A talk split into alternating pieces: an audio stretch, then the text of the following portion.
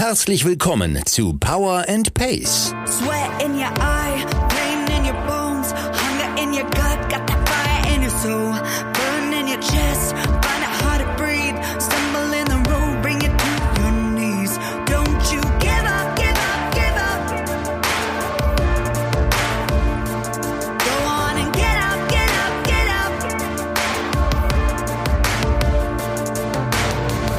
Wir machen euch fit für die Saison. Mit Trainingsplänen und allem, was ihr braucht, um im Triathlon erfolgreich zu sein.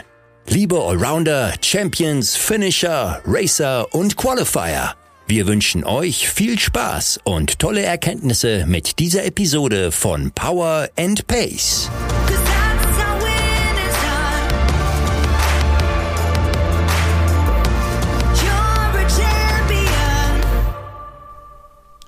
Eine neue Woche bedeutet eine neue Podcast-Episode von Power und Pace Triathlon Training. Und mittlerweile dürftet ihr es schon kennen. Ich, Jule Bartsch, Teammanagerin von Power und Pace, habe natürlich, bevor wir hier durchstarten, unseren Presenter des Monats. Und das ist für den Monat April Löwy. Löwy bietet 100% personalisierte Nahrungsergänzung, die voll auf eure Bedürfnisse abgestimmt ist. Statt Dutzenden Vitamin- und Nährstoffpillen genügt ein Löffel Löwy am Tag und das funktioniert ganz einfach. Ihr bestellt online, macht einen Löwy-Bluttest zu Hause und füllt einen Lifestyle-Fragebogen aus. Eure 100% personalisierten Nährstoffe werden dann in der Schweiz hergestellt und direkt zu euch nach Hause geliefert. Und auf die Wirkung müsst ihr nicht blind vertrauen, wie das teilweise bei herkömmlichen Produkten der Fall ist, sondern könnt mit einem Folgebluttest eure Nährstoffaufnahme sowie euren Fortschritt tracken. Mit dem Code LW-Trimac-25 gibt es 25 Euro Rabatt auf eure erste Bestellung der Löwy Nährstoffe. Den Code sowie den Link zur Website findet ihr auch in den Shownotes. Das kennt ihr auch schon. Ich buchstabiere nochmal den Code LW-Trimac-25 LW-TRIMAG-25 und damit gibt es 25 Euro Rabatt auf eure erste Bestellung der Löwy-Nährstoffe. Jetzt wünsche ich euch ganz viel Spaß mit der heutigen Episode zum Thema Schmerz.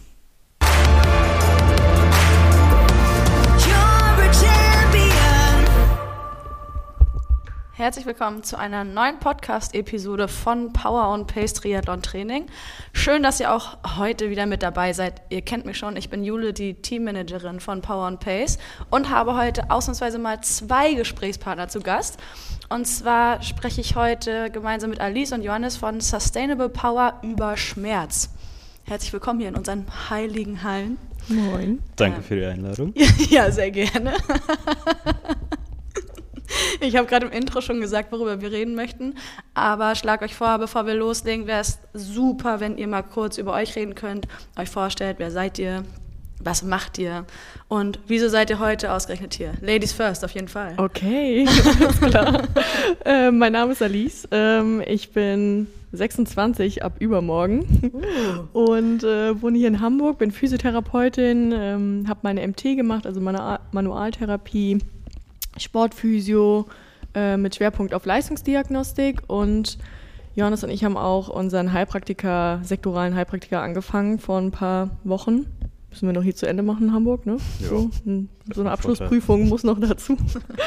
Und ähm, ich arbeite freiberuflich als äh, Physio hier und Personal Trainer, miete mich sozusagen ein in der Location und äh, mache auch viel zu Hause. Also ich mache Hausbesuche auch als Personal Trainer und Physio. Und ja, äh, privat mache ich, äh, habe mal eine Zeit lang auch Triathlon gemacht, habe vor drei Jahren damit aufgehört, ähm, weil Schwimmen ist einfach nicht mein Talent. Das musste man einfach eingestehen. Das kennen, glaube ich, ganz viele. Ich bleibe einfach aus dem Wasser und seitdem ähm, tatsächlich nur noch Radfahren und Laufen und halt so ein bisschen Fitness. So zweimal die Woche aktuell. Genau. Ja, wie gesagt, schön, dass du hier bist. Danke. Der Erzählstein geht weiter. Ja, ich bin Janni, 26 Jahre alt. Ich bin auch Physiotherapeut, habe auch die manualtherapeutische Ausbildung gemacht wie Alice oder mit Alice zusammen. Ähm, habe auch einen Sportphysiotherapeuten gemacht, auch auf Bezug auf die Leistungsdiagnostik und ja, beim sektoralen Heilpraktiker sind wir dabei. Ich arbeite ebenfalls als Freiberufler in Hamburg und habe vor allem Dingen orthopädische und chirurgische Patienten und mache auch Hausbesuche, vor allem Dingen mit Palliativpatienten, die ja kurz vorm Sterben sind. Also habe da zwei Gegensätze. Oha, okay.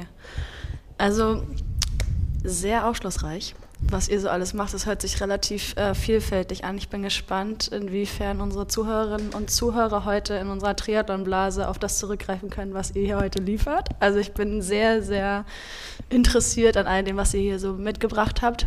Ich habe im Intro schon gesagt, wir sprechen über Schmerz. Aus eurem, euren kurzen Vorstellrunden ist es auch deutlich geworden, dass ihr euch viel damit auseinandersetzt. Jetzt kennt natürlich jeder von uns Schmerz in verschiedenster Form ziemlich gut, behaupte ich mal, vor allem die Sportler, weil sie sich damit ein bisschen intensiver auseinandersetzen, je nachdem, was Muskelkater ist oder vielleicht tatsächlich eine Verletzung.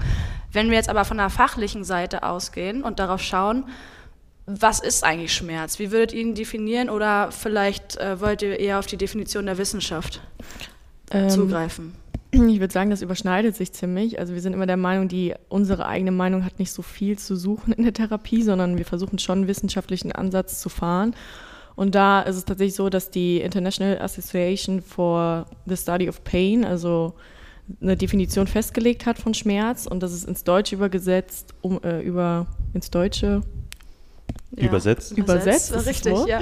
Ähm, sozusagen eine unangenehme Wahrnehmungs- und Gefühlserfahrung verbunden mit tatsächlicher oder möglicher Gewebsschädigung oder der Vorstellung einer solchen. Also das bedeutet, Schmerz ist eigentlich viel, viel komplexer, als die meisten denken und ähm, es muss gar nicht mit der Gewebsschädigung einhergehen. Und sozusagen diese IASP hat sozusagen noch sechs Schlüsselpunkte, die das Ganze so ein bisschen näher definieren. Da haben wir jetzt so fünfmal versucht runter zu kürzen, die wir für sehr wichtig empfinden. Und das ist zum Beispiel, dass Schmerz eine persönliche Erfahrung ist und dass es in unterschiedlichen Maßen halt von biologischen, psychologischen und sozialen Faktoren beeinflusst wird. Mhm. Das kennst du bestimmt, weil du bei Johannes in Behandlung warst. Mhm. Es geht nicht immer nur um die Biologie, sondern wir versuchen auch die psychologischen und sozialen Faktoren mit einzubringen. Das wird später auf jeden Fall noch äh, klarer. Dann, dass ähm, Schmerz sozusagen nicht gleich die Reizaufnahme von einem Sensor ist. Also man hat immer sozusagen ein Signal, was im Gehirn ankommt, ähm, was sozusagen über einen mechanischen Reiz oder sowas äh, abgeleitet wird. Und das alleine reicht halt eben nicht aus, dass Schmerz empfunden wird. Da gehört viel, viel mehr dazu. Ähm, dann ist es tatsächlich so, dass äh, Lebenserfahrung mit einspielt, dass der Mensch das Konzept vom Schmerz kennenlernt. Also deswegen ist für dich vielleicht ein Bienenstich auch anders schmerzhaft wie für Janni, für den es besonders weh tut. ähm, und äh, wie gesagt, also der Bericht ist total individuell. Man kann jetzt nicht sagen, äh, stell dich nicht so an oder sowas, weil es halt eben von Mensch zu Mensch anders ist. Und das Letzte, was wir wichtig finden, ist, ähm, obwohl äh, Schmerz adaptieren kann, kann es trotzdem negative Auswirkungen auf Funktion und soziale und psychisches Wohlbefinden mhm. haben, was sich so ein bisschen mit dem Punkt 1 halt überschneidet. Das ist so ganz zusammengefasst sozusagen diese Definition. Und da würden wir eigentlich sagen, das unterschreiben wir so. Okay, du auch. Ich unterschreibe auch. Ja? Glück gehabt. Ein guter Einstieg, glaube ich, können weitermachen. Okay, also wie gesagt, jeder kennt Schmerz. Aber wie gesagt, Sportler sind sich damit irgendwie, wir sind damit ein bisschen vertrauter, so dass es natürlich auch im alltäglichen Leben für jemand, der keinen Sport machen sollte, ähm, immer ein Anliegen ist, möglichst schmerzfrei zu bleiben. Also kenne ich ja von mir selbst auch. Ich weiß nicht, ihr als Privatperson, sag ich mal, eure fachliche Expertise ausgeklammert, würdet ihr vielleicht auch spontan sagen, ja, so wenn ich aufwache und nichts tut weh, aber habe ich vorhin mit einer Kollegin drüber gesprochen, nichts juckt, nichts brennt, nichts piekst, was weiß ich, das wäre ja eigentlich so das Ziel, oder nicht? Prinzipiell kann man sagen, das ist der Traumzustand, aber das ist ganz weit weg von der Realität. Es gibt Menschen, die keine Schmerzen verspüren, die haben meistens dann einen Gendefekt, ähm, aber die verletzen sich ziemlich oft und ziemlich krass, weil mhm. sie einfach diesen Feedback vom Körper gar nicht haben, ah, okay. dass sie sich verletzt haben. Und Schmerz ist eigentlich was total Wichtiges, weil unser Körper gibt uns Feedback darüber, ob alles gerade passt, ob der Reiz, den wir zum Beispiel über das Training ähm, gegeben haben, adäquat war, ob er zu viel, zu wenig war. Wir bekommen zum Beispiel auch tagsüber einfach Feedback von unserem Körper, wenn wir acht oder neun Stunden im Büro gesessen haben, dann kann es sein, dass der Nacken wehtut. Und das ist nicht ein Zeichen dafür, dass etwas kaputt ist mhm. oder nicht funktioniert, sondern dass wir uns einfach vielleicht bewegen sollten. Also Unsere Schmerzwahrnehmung ist essentiell wichtig, ähm, um zu wissen, ob wir uns richtig verhalten oder nicht. Die Frage ist halt, ob man überhaupt schmerzfrei sein will. Ne? Also klar, als Sportler sagt man immer, wenn ich schmerzfrei bin, dann kann ich mein Ding durchziehen ja. oder so. Aber ja, wie gesagt, es hat ja einen Sinn und Zweck, dass es das gibt. Und du würdest ja auch nicht einfach bei deinem Haus deine Alarmanlage äh, deinstallieren wollen. Nee, ist richtig. Ja. ja, okay, gut, guter Punkt. Also, das heißt, ihr würdet gar nicht, ja, eigentlich wiederhole ich dann nur, was ihr gesagt, gerade gesagt habt, ihr würdet gar nicht unbedingt empfehlen, dass es wichtig ist, schmerzfrei zu sein. Also wahrscheinlich da kommen wir später auch nochmal drauf zu, ähm, verletzungsfrei ja, das ist ja mhm. klar, weil du sonst in der Bewegung eingeschränkt bist oder in deinem alltäglichen Leben sowieso, aber schmerzfrei gar nicht unbedingt. Klar, ich, sage das jetzt mal wirklich so schmerzfrei möchte man natürlich sein. Das ist der Grund, warum die meisten Patienten zu uns kommen. Ja. Ne? Also das, das Ziel, was der Patient meistens hat, ist schmerzfrei zu sein. Deswegen werden auch oft andere Ziele irgendwie so ein bisschen missachtet. Mhm. Zum Beispiel, dass man schon mehr Gewicht bewegen kann oder schon schneller oder länger wieder laufen kann. Aber ähm, es ist trotzdem gut, dass er existiert und dass er ab und zu mal da ist, um uns halt eben ein bisschen zu entschleunigen oder zu beschleunigen zum Beispiel. Also es ist ja, es ist immer so das Maß an mhm. Bewegung und es könnte halt auch zeigen, dass man beschleunigt werden soll, wenn man zum Beispiel den ganzen Tag im Büro sitzt. Ja. Wie Janni gesagt hat, dann hat Schmerz halt sozusagen eigentlich nur die Funktion, nicht zu sagen, ich versau dir den ganzen Tag, sondern bitte beweg dich mal oder arbeite mal bitte in einer anderen Position. Mir egal in welcher, liegen, stehen, sitzen, ja. aber wechsel irgendwie, also änder was an der Position. Genau. Mit Patienten arbeiten wir mit einer 24-Stunden-Regel, die besagt, dass nach einem Reiz Schmerz da sein darf. Mhm. Und der darf über 24 Stunden ansteigen. Wenn er dann wieder absinkt, wissen wir, dass es eigentlich keine großartige strukturelle Schädigung sein kann.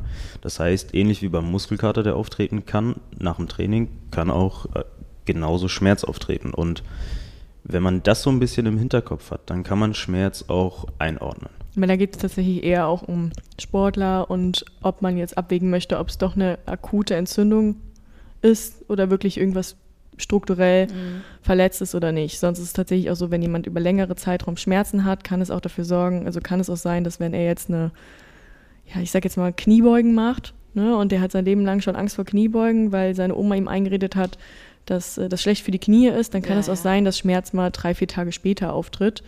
Äh, und das hat dann gar nichts auch mit strukturellem Schaden zu tun, sondern einfach von einer Art Schmerzgedächtnis. Ich habe mal eine Zwischenfrage, bevor wir hier weitergehen, wie geplant. Wie geht ihr damit um? Weil ich kenne das ja aus eigener Erfahrung, wenn ihr irgendwie, also eigentlich werden ja alle zu euch geschickt, weil der Hausarzt, der Orthopäde, Pipapo gesagt hat, pass auf, das und das und das ist passiert anscheinend, wie es aussieht, die Verletzung ist aufgetreten.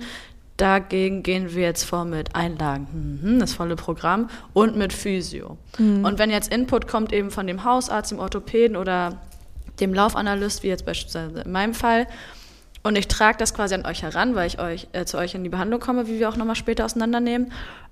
Wie geht ihr damit um, wenn ihr quasi dieses Feedback von, von einem Facharzt oder so mitgeteilt bekommt und das eben entweder konform geht mit euren Ansätzen oder dem komplett widerspricht? Wie findet ihr da so einen Kompromiss, um das auch. Oder gibt es einen Kompromiss? Oder also. Ja, also ich glaube, das kommt auch immer so ein bisschen auf den Patienten an. Also Klar gibt es, äh, man muss ganz ehrlich sagen, auch oft den Fall, dass ich mit, als Physio nicht mit dem übereinstimme, was der Orthopäde oder der Arzt gesagt hat. Man muss sagen, in Deutschland sind wir immer noch trotzdem daran gebunden, eigentlich auf das zu hören, was der Arzt sagt und äh, müssen da eigentlich drauf hören. Ähm, ich versuche dem Patienten immer erstmal gut zuzuhören und auch zu schauen, wie sind seine Erfahrungswerte in der Vergangenheit. Das kann natürlich sein, wenn ein Patient sehr, sehr oft eine gute Erfahrung mit einem Arzt gemacht hat und ähm, der kommt jetzt mit einer Aussage, das hatte ich irgendwie vor ein paar Wochen, da hieß es, eine Patientin von mir soll irgendwie, ich glaube über vier oder fünf Monate soll sie keinen Kraftsport machen, also Kraftsportverbot, aber hatte eine volle, Be also Vollbelastung. Es war noch Kreuzbandoperation. Mhm. Und da war ich auch so, eigentlich total, also totaler Quatsch. Da dachte ich mir, was soll denn jetzt passieren? Das Bein verkümmern oder was? Da kommt es aber immer darauf an, wie kommuniziere ich das. Wenn ich jetzt einfach dem Patient gegenüber sage, dass das kompletter Quatsch ist, was der Arzt sagt, dann kann ich halt auch eben einen negativen Effekt damit auslösen, ja. weil der Patient in den damaligen Wochen oder Monaten positive Erfahrungen mit dem Arzt gemacht hat. Deswegen gucke ich mir das immer so ein bisschen an und sage dann einfach, was ich dazu denke. Und meistens pendelt sich das dann ein. Du kennst das bestimmt, je länger man beim Physiotherapeuten ist, wenn es gut läuft und dann Vertrauens- oder eine Vertrauensbasis da ist, dann vergisst man vielleicht auch schon mal Dinge, die ein Arzt gesagt hat, ohne dass jetzt der Physiotherapeut aktiv gesagt hat, dass es Quatsch ist. Ja, und ohne dass ich dann, selbst wenn es nicht ausgesprochen wurde, die Expertise des Facharztes anzweifle. Ne? Es kann ja nur sein, dass ich mir quasi meine Meinung und meine Eindrücke neu zusammenpuzzle und dann mitbekomme, okay, das, was der Arzt gesagt hat, zu dem Anteil passt für mich, kombiniert mit dem, was mein Physiotherapeut gesagt hat in der Behandlung, ist für mich the way to go quasi, weil ja. so werde ich verletzungsfrei und kann halt wieder anknüpfen an mein Training, an meine Bewegung, ja. wie auch immer. Man kann es den Ärzten teilweise ja auch gar nicht verübeln, muss ich ehrlich sagen. Ich hatte vor, letztes Jahr hatte ich äh, einen Bänderriss, also Außenband, also nicht nur ein, da waren fünf Bänder durch. Ist doch eigentlich egal, also es war keine große Sache. Ähm, aber ein Arzt hat einfach nicht so viel Zeit, muss man mhm. ganz ehrlich sagen, auch mit mir das, was wir in der Physiotherapie durchgehen, alles durchzufragen oder durchzugehen. Und er hat ja auch einfach gelernt, sehr strukturell zu arbeiten. Also ich habe zwei Kunden, die studieren Medizin, die, die lernen einfach hauptsächlich zu sehen, das ist das die Anatomie, die habe ich mit dem Anatomiebuch angelernt. Und ähm, ja, wenn ich irgendwas diagnostiziere, dann habe ich das Bild, passt das zu ja, nein und dann möchte ich das natürlich reparieren und das am besten von, hört sich jetzt blöd an, aber meiner Hand. Mhm. Ähm, und da sind wir in der Physiotherapie einfach ganz weit weg, dass wir sagen, wir heilen irgendwas oder wir sind dafür verantwortlich, dass irgendwas funktioniert. Wobei man muss da auch sagen, wenn ich da kurz zwischengrätschen mhm. darf, ähm, durch dieses biopsychosoziale Modell, nachdem wir gelernt haben, haben wir diese andere Ansicht, aber offiziell oder das, was wir in der Ausbildung gelernt haben, das war eigentlich dieser strukturelle Ansatz. Ja, das, das, muss man auch sagen. Die Ausbildung in äh, Deutschland ist, also der Beruf ist ja nicht akademisiert, mhm. bedeutet, ähm, die, die Ausbildungen arbeiten relativ nach einem alten Stand, lernen auch sehr strukturell. Man lernt nicht wirklich ähm, das, was man sozusagen in der Theorie hat, in die Praxis umzusetzen mit Verstand. Und auch die Praxistechniken, die man lernt, sind sehr, sehr doll ähm, hands-on, also am Patienten. Der Physiotherapeut macht etwas. Ähm, und viele Lehrer, also bei mir war es tatsächlich so, ich habe meine Ausbildung in Köln gemacht. Ich hatte Glück, dass viele gerade aus ihrem Studium fertig waren, aus den Niederlanden und halt Dozent geworden sind. Mhm. Und die hatten halt alle dieses, diese Akademisierung durchgemacht und zwar auch international. Und viele haben wirklich gesagt, wir lernen das jetzt, aber es ist eigentlich totaler Quatsch. Und das war so ein bisschen mein Vorteil, würde ich sagen, in der Ausbildung, den ich hatte, dass ich sehr früh irgendwie schon teilweise mitbekommen habe, dass wenn wir jetzt hier rumtriggern und auf das Gewebe drücken, dass es eigentlich keinen Einfluss auf das Gewebe hat, solange mhm, der Patient sich nicht bewegt. Und das wird aber halt oft einfach komplett außen vor gelassen. Und deswegen arbeiten viele Physios tatsächlich auch noch sehr strukturell. Und man hat halt dieses, okay, der Rücken tut weh, irgendwas muss da kaputt sein. Und das haben natürlich auch viele Patienten im Kopf, dass sie direkt denken, strukturell ist irgendwas, man kennt es alles, gerissen, rausgerutscht, ähm, die ganzen Begriffe, die dann halt irgendwie über Zerstörung benutzt werden. Ja, ich habe tatsächlich nicht so eine gute Ausbildung hier genossen. so gut war die auch nicht, muss ich ganz ehrlich sagen. Schnitt, Schnitt. Kommt bitte nicht zu mir. ähm, aber wir also ich hatte Glück, dass ich ähm, Einblick in die manuelle Therapie hatte, die wir dann gemeinsam gemacht haben. Ähm, und da ging es um dieses klinische Überlegen, um klinische Denken. Mhm. Sprich, wir bekommen ein Rezept vom Arzt und da steht zum Beispiel drauf Wirbelsäulensyndrom. Das ist so global gefasst, das heißt eigentlich, dieser Mensch hat Schmerzen an der Wirbelsäule. Mhm. Und dann, Drücken, der Drücken. genau, der Drücken. und dann dürfen wir uns aussuchen, was wir machen. Und da fängt es eigentlich erst an, dass wir über dieses Modell, mit dem wir arbeiten, uns raussuchen, wie lange sind die Schmerzen da? Da gehen wir auch später eigentlich drauf mhm, ein. Genau. Ähm, was sind das für spezielle Schmerzen? Sind die immer da? Etc. Also da müssen wir dann letztendlich für uns selber schauen, wie kategorisieren wir dieses Problem ein. Und das hat man in der Ausbildung nur teilweise gelernt. Das ist ja der Grund, warum wir eigentlich auch noch weitermachen wollen. Also wir haben jetzt natürlich die Ausbildung gemacht, wir haben die MT gemacht, wir hatten Glück, dass wir die MT bei einem Fortbildungsinstitut gemacht haben, was sehr fortschrittlich arbeitet. Muss man auch sagen, das ist nicht äh, normal. Also viele MT-Fortbildungen sind auch noch auch sehr strukturell, so von wegen, das ist das Gelenk, das ist so und so gebaut und dann keine Ahnung, mobilisieren wir das in die und die Richtung. Mhm. Da waren wir ganz, ganz weit von weg bei uns in der MT. Okay. Aber wir sind halt trotzdem so, dass wir sagen, es macht halt Sinn, noch einen Bachelor oder einen Master dran zu hängen. Ähm, man muss halt sagen, wir sind beide Mitte 20, ne? also wir haben noch ein bisschen Zeit, noch was äh, zu lernen. ähm, aber es, es macht einfach Sinn, weil auch wenn wir jetzt dieses klinische Überlegen gelernt haben und ich würde sagen, wir machen eine sehr, sehr gute Therapie. Ähm, trotzdem, das, was bei uns nicht drin vorkommt, was ich sehr wichtig finde, ist dieser Umgang nochmal mit Studien. Und das mhm. hast du halt einfach äh, in, einem, in einem Studium. Also du lernst in der Ausbildung nicht einmal, wie lese ich eine Studie, wie interpretiere ich die, wie ich, gehe ich hin und suche mir die Informationen sinnvoll raus. Ist die Studie überhaupt ähm, also sind das genug Probanden, äh, ist das eine homogene Gruppe und so weiter. Also das sind alles so Sachen, die lernt man nicht und dann geht man nach der Ausbildung hin, möchte sich ein bisschen von diesem strukturellen Ansatz wegentwickeln und geht dann in diese Riesenflut von äh, Wissenschaft, die es gibt und mhm. wird komplett überflutet und muss sich wirklich zusammenreißen und sagen, man nimmt sich enorm viel Zeit, sich irgendwas durchzulesen oder halt wirklich international zu gucken und nicht das, was hier in Deutschland so ein bisschen rumfleucht. Und das ist halt eben sowas, wo ich sage, es wäre halt angebracht, das einfach, ähm, ja, wie Noch gesagt, zu, zu akademisieren, ja, dass ja. sowas hier in Deutschland auch beigebracht wird, mhm. weil das fehlt halt einfach voll viel. Und ich würde mich da selbst auch nicht als Profi ja nennen. Schon gar nicht. Schneiden. du hast es jetzt schon gesagt, bevor wir irgendwas vorwegnehmen, war es eigentlich die perfekte Überleitung weil, glaube ich, jetzt deutlich geworden ist, dass wir alle uns erst mit dem Thema Schmerz oder beziehungsweise mit eigenen Schmerzen auseinandersetzen, wenn sie da sind. Vorher ist das natürlich, ich meine, so der Klassiker, ne, nimm Vitamine, egal ob du was hast oder nicht, einfach um ähm, prophylaktisch unterwegs zu sein. Mit Schmerz ist es ja teilweise ähnlich. Da gibt es dann Übungen von A bis Z. Wir haben jeden Donnerstag eine Athletikeinheit in unserem Programm, um halt ne, vorzubeugen. Aber letztendlich kommen wir erst darauf, ist ja bei mir genauso, was zu machen, wenn irgendwann mal was wehgetan hat und sich dann damit auseinanderzusetzen ja, dann bleiben Schmerzen manchmal. Und dann fangen wir natürlich an, erste Überlegungen anzustellen, wie, also so als Laie, wie kam es dazu, dass ich mich jetzt verletzt habe? Was genau ist denn passiert, dass mir jetzt der Fuß, das Knie, die Hüfte, Schulter, Triathleten kennt eigentlich sind das so die Klassiker, ähm, jetzt wirklich wehtut? Ähm, Frage an euch, gibt es da nur diese eine Ursache?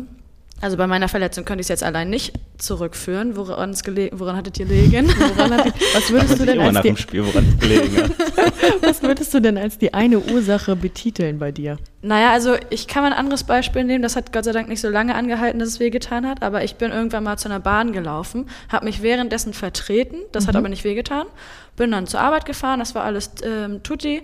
Und zwei Tage später hat mir Sprunggelenk wehgetan. So, dann mhm. habe ich natürlich überlegt, bin ich irgendwo umgeknickt, habe ich irgendwie eine, eine, Übung falsch gemacht, was weiß ich, was man sich halt so überlegt. Und dann ist mir eingefallen, dass ich mich ähm, quasi fast Vollsprint zur U-Bahn so vertreten hatte. Mhm. Und dann hat es auch von, vom Gefühl her damals zusammengepasst. Okay. Das heißt, in dem Moment, mit dem Wissen von damals, gab es für mich nur diese Ursache, ja. weshalb mir jetzt der Sprunggelenk wehtut. Also war die Ursache für dich sozusagen eine Art Trauma, also dieser kleine Unfall, der dir passiert genau, ist? Okay, genau. gut.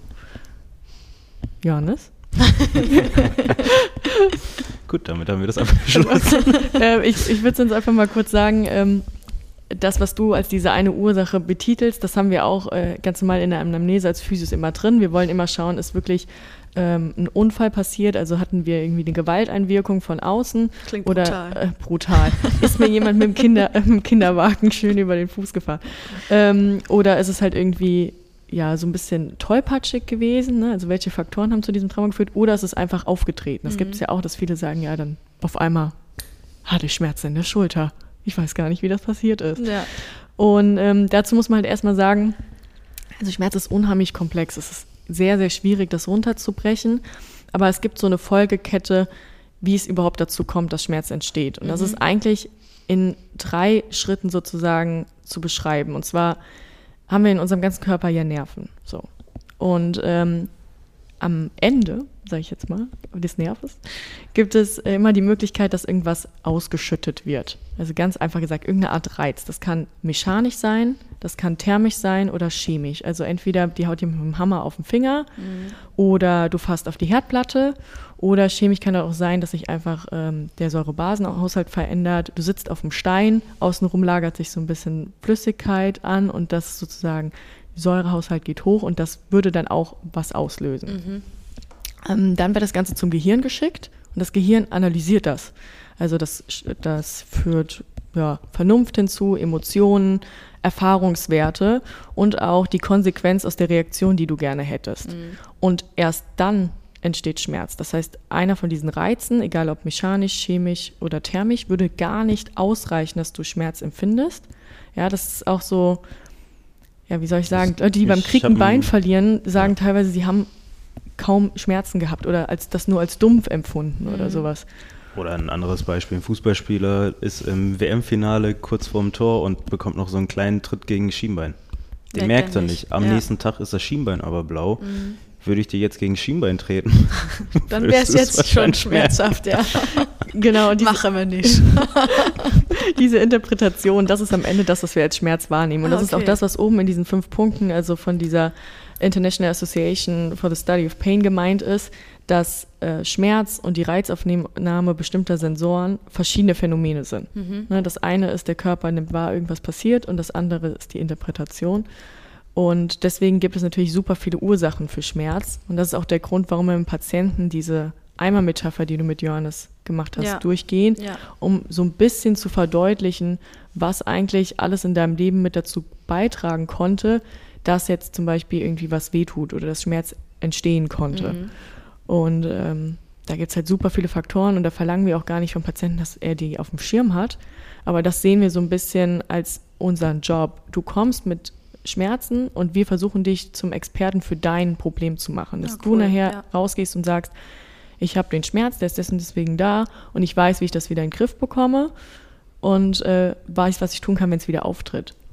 Genau. Ja. Willst du den einmal füllen, Johannes? Na, vielleicht lieber lernen. so was ich so gelernt habe. Ja, ähm, kommen wir zur Eimermetapher. Das ist eigentlich das, Nächstes was Slide. wir... Next. ähm, jetzt bin ich aus dem Konzept. Einmal Metapher, ich helfe dir gerne. Ähm, wie schaut die aus und wie wird die gefüllt? Also die, selbst die fasst das nur grob zusammen, was Schmerz ist. Es ist deutlich komplexer und wenn man sich das in einem Cluster vorstellen würde, dann wäre wahrscheinlich eine ganze Wand voll damit, ähm, das zu erklären.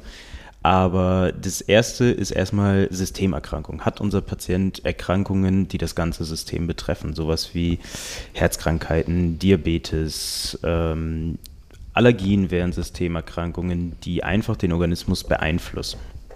Bei Diabetes ist es zum Beispiel so, dass die Wundheilungsdauer einfach verlängert ist und deswegen muss man das im Hinterkopf haben. Dass das den Eimer oder ich nehme auch gerne als Metapher ein Glas mit ein bisschen Wasser füllt. Ein Glas stark. Ja. Glas statt Eimer, manchmal Ja. auch so Messbecher oder so, ja. Ja.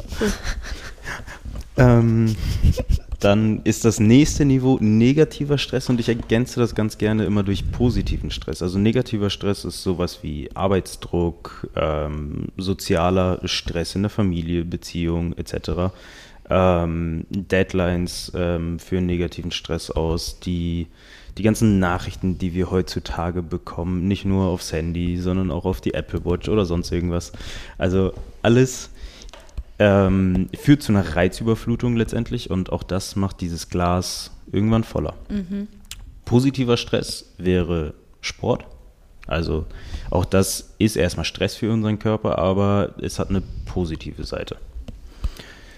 Das nächste ist dann, dass wir von Haltung und Bewegung sprechen. Die meisten reden von falscher oder richtiger Haltung und die gibt es in unseren Augen nicht. Es gibt nur nicht angepasstes Halten oder Bewegen. Sprich, Halten. was? Entschuldigung, ich wollte dich nicht rausbringen. Angepasst, Zu ja. viel oder zu wenig? Genau, es gibt zu viel oder zu wenig Ja. und bestes Beispiel, acht Stunden sitzen im Büro, nicht aufstehen und sich gar nicht bewegen. Dass da Schmerz kommt, Das ist schlecht. Ja. Ja, liegt eigentlich auf der Hand. Macht man äh, vier Stunden Sport hintereinander, dann kann es auch irgendwann sein, wenn das der Körper nicht gewohnt ist, dass auch da Schmerz auftritt, weil dieses Glas einfach komplett überfüllt ist.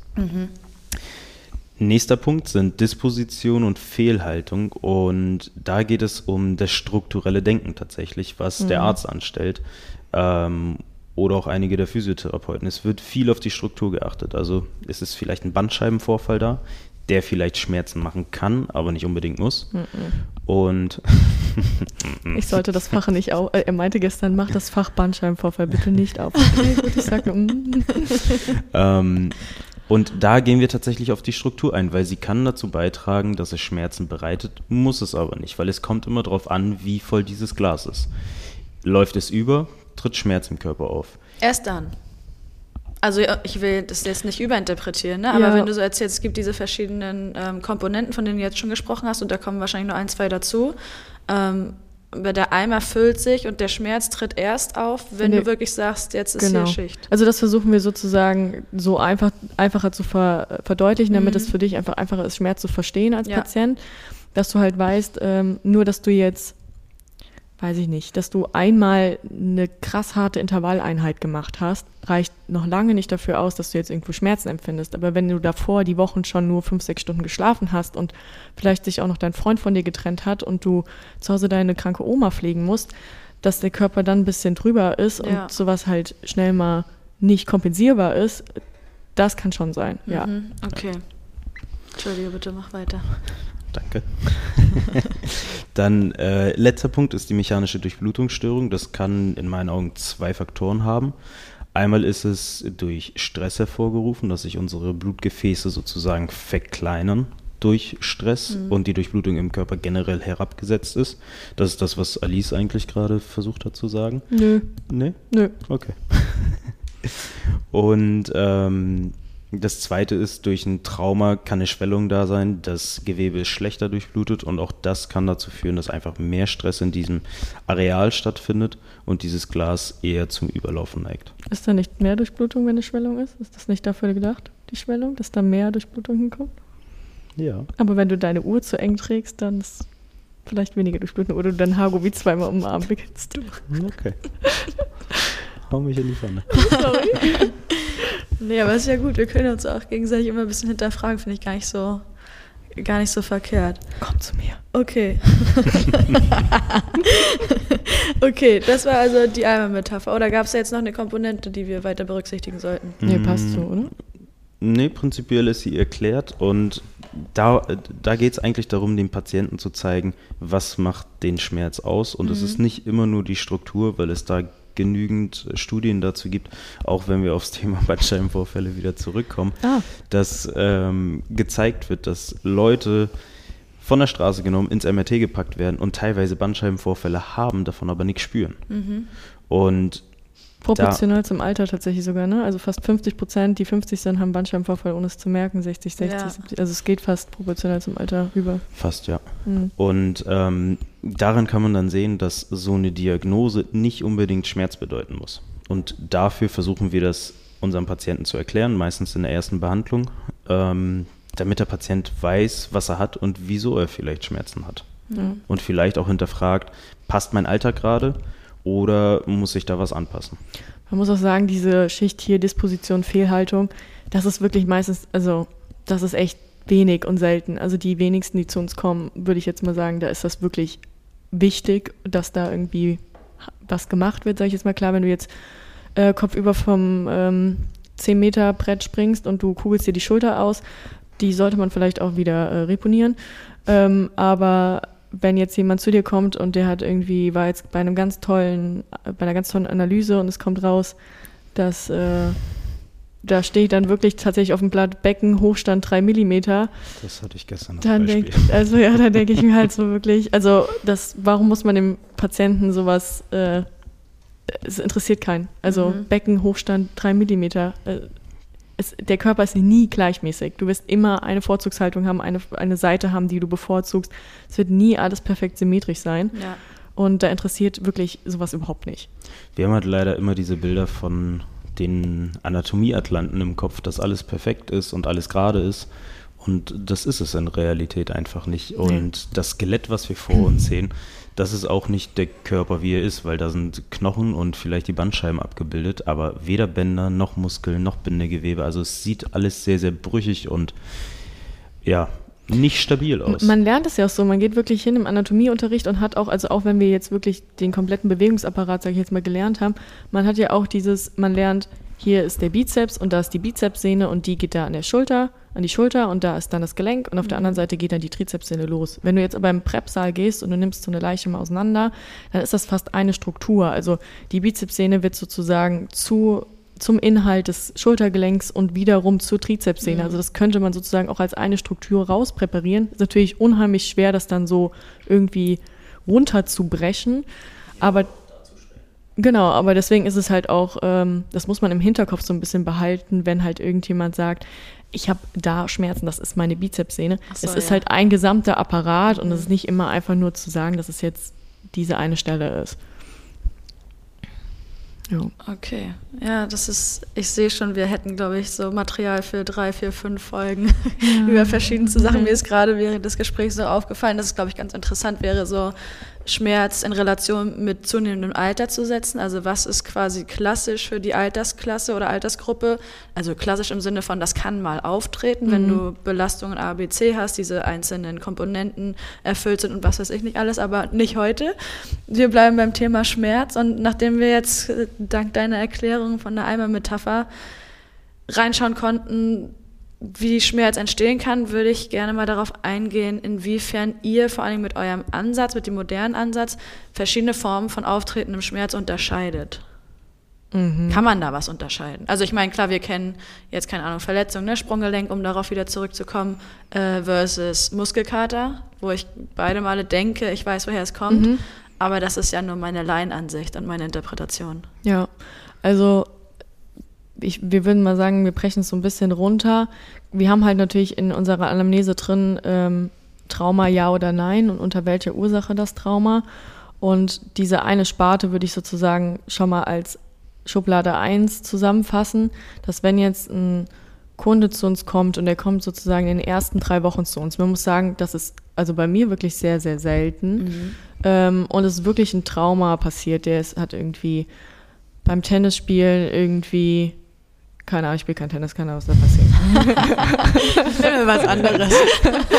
Ich spiele Tennis. Du spielst Tennis? Ja, stimmt, ich habe gar nicht gesagt, was ich mache. Egal. Macht Du nichts. bist halt langweilig. Ähm, du kannst ja genauso umknicken beim Tennis, also Sprunggelenkstrauma. Das Ah. ist mir auch schon passiert. Achso, ja, okay, gut, cool. Wir das also, das, das kann ja passieren, ne, dass man sagt, das würden wir sagen, es ist ein spezifischer Schmerz. Also man kann wirklich sagen, es gab ein Trauma, es gab eine Gewalteinwirkung. Es ist wahrscheinlich äh, vielleicht sogar, es könnte ein Schaden da sein, muss aber nicht. Ne? Ähm, aber es findet, ähm, findet irgendwie ein Entzündungsprozess statt, eine Wundheilungsphase, die abläuft und es ist alles noch normal. Patient verhält sich adäquat, alles cool. Ähm, da würde man sagen, hab Geduld. Ne? Lass äh, sozusagen die Zeit bisschen wirken. Wir benutzen auch oft die Rasenmetapher, so nennen, äh, so nennen wir das sozusagen, dass man halt sagt, die Wundheilungsphasen müssen einfach ablaufen. Du kannst die nicht krass beschleunigen, du kannst sie nur verlangsamen, indem du dich halt nicht richtig verhältst, also zu früh belastest oder halt irgendwie die ganze Zeit Alkohol trinkst, nicht schläfst und alles drum und dran. Oder zu wenig belastest, klar. Ähm, und der Rasen ist halt jetzt frisch gesät, ne? Lass ihm Zeit zu wachsen, bevor du wieder drauf Fußball spielst, sonst wird er halt nie Rasen sein. Und so Ja. ist es halt auch mit einer Struktur, wenn jetzt irgendwie du dir so ein bisschen das äh, Außenband angeditscht hast, ja, das ist halt vielleicht erstmal dick und geschwollen, gib dem ein bisschen Zeit, das wächst auch wieder zusammen so, aber es ist jetzt so keine, es es ist erklärbar auch oft für den Patienten, warum jetzt irgendwas wehtut. Ja. Und dann gibt es halt auch die andere Seite, halt unspezifische Schmerzen, wie zum Beispiel auch so Rückenschmerzen. Ne? Also es ist ja so die Volkskrankheit äh, Deutschlands, egal ob jetzt Sportler oder ähm, Couch Potato, wo man halt sagt, ähm, der Patient versteht nicht so richtig, warum es aufgetreten ist, weil es halt so schleichend gekommen ist. Es gab keinen, keinen Ursach, Ursachspunkt oder so. Es gab nicht diesen Tag, wodurch das jetzt auf einmal ausgelöst worden ist. Ähm, und das betiteln wir so ein bisschen als unspezifische Schmerzen. Und ähm, ja, das ist so die Sachen, wo wir sagen, das machen wir den Hauptunterschied in der, in der äh, Praxis. Man könnte jetzt natürlich noch mehr darauf eingehen, sagen, wie entsteht so ein unspezifischer Schmerz, ja. Ähm, aber ich finde das immer sehr schwierig, ohne Bild zu erklären. Denkst du, du kannst das? Ich, also ich finde es echt schwierig. Also es ist einfach zu wissen, tatsächlich glaube ich für den Patienten, es gibt einmal Mm, Was man dazu sagen könnte, es gibt eine lokale Belastbarkeit und eine allgemeine Belastbarkeit. Und die lokale Belastbarkeit kann jetzt sein, dass die Lendenwirbelsäule einfach lokal nicht so belastbar ist wie die restliche Wirbelsäule. die Menschen, meisten sind einfach schwach, muss man ganz ehrlich sagen. Ja. Ja. Und machen zu, zu wenig dafür. Und wenn irgendwo Schmerz auftritt, dann gehen wir in so eine Vermeidungsstrategie. Das heißt, wir versuchen, den unteren Rücken zum Beispiel im Training nicht zu trainieren. Dann heißt es Kreuzheben, hm, nee, das soll ja so schlecht für den Rücken sein. Mhm. Aber es ist genau entgegengesetzt. Oder so eine Hyper-Extension-Maschine, wo man sich letztendlich ähm, bückt und wieder aufrichtet. Das vermeiden dann auch viele, weil sie denken, ja, da ist Schmerz, also mache ich da was kaputt, wenn ich da weitermache. Und eigentlich ist es genau das Gegenteil. Man muss nur die richtige Dosis finden, das so weit runterbrechen für jeden, der zu einem kommt und auf sein Level und Niveau anpassen und dann halt Stück für Stück aufbauen. Und dann geht es. Und dann ist der nächste Punkt die allgemeine Belastbarkeit, die manchmal so herabgesetzt ist, besonders bei Leuten, die ja keinen Sport machen, keinen Ausdauersport vor allen Dingen machen, dass sie dann dazu neigen, generell überall Schmerzen zu bekommen. Mhm. Also solche. Ja, also da kommt sich ja auch wieder so ein bisschen auf den Eimer an, würde ich sagen. Ja. Ne, aber gerade was so ähm, ja, diese allgemeine Belastbarkeit angeht, bei den Leuten, wo einfach viel ansteht. Ne? Da die Neigung hat einfach dazu, allgemein nicht so belastbar zu sein.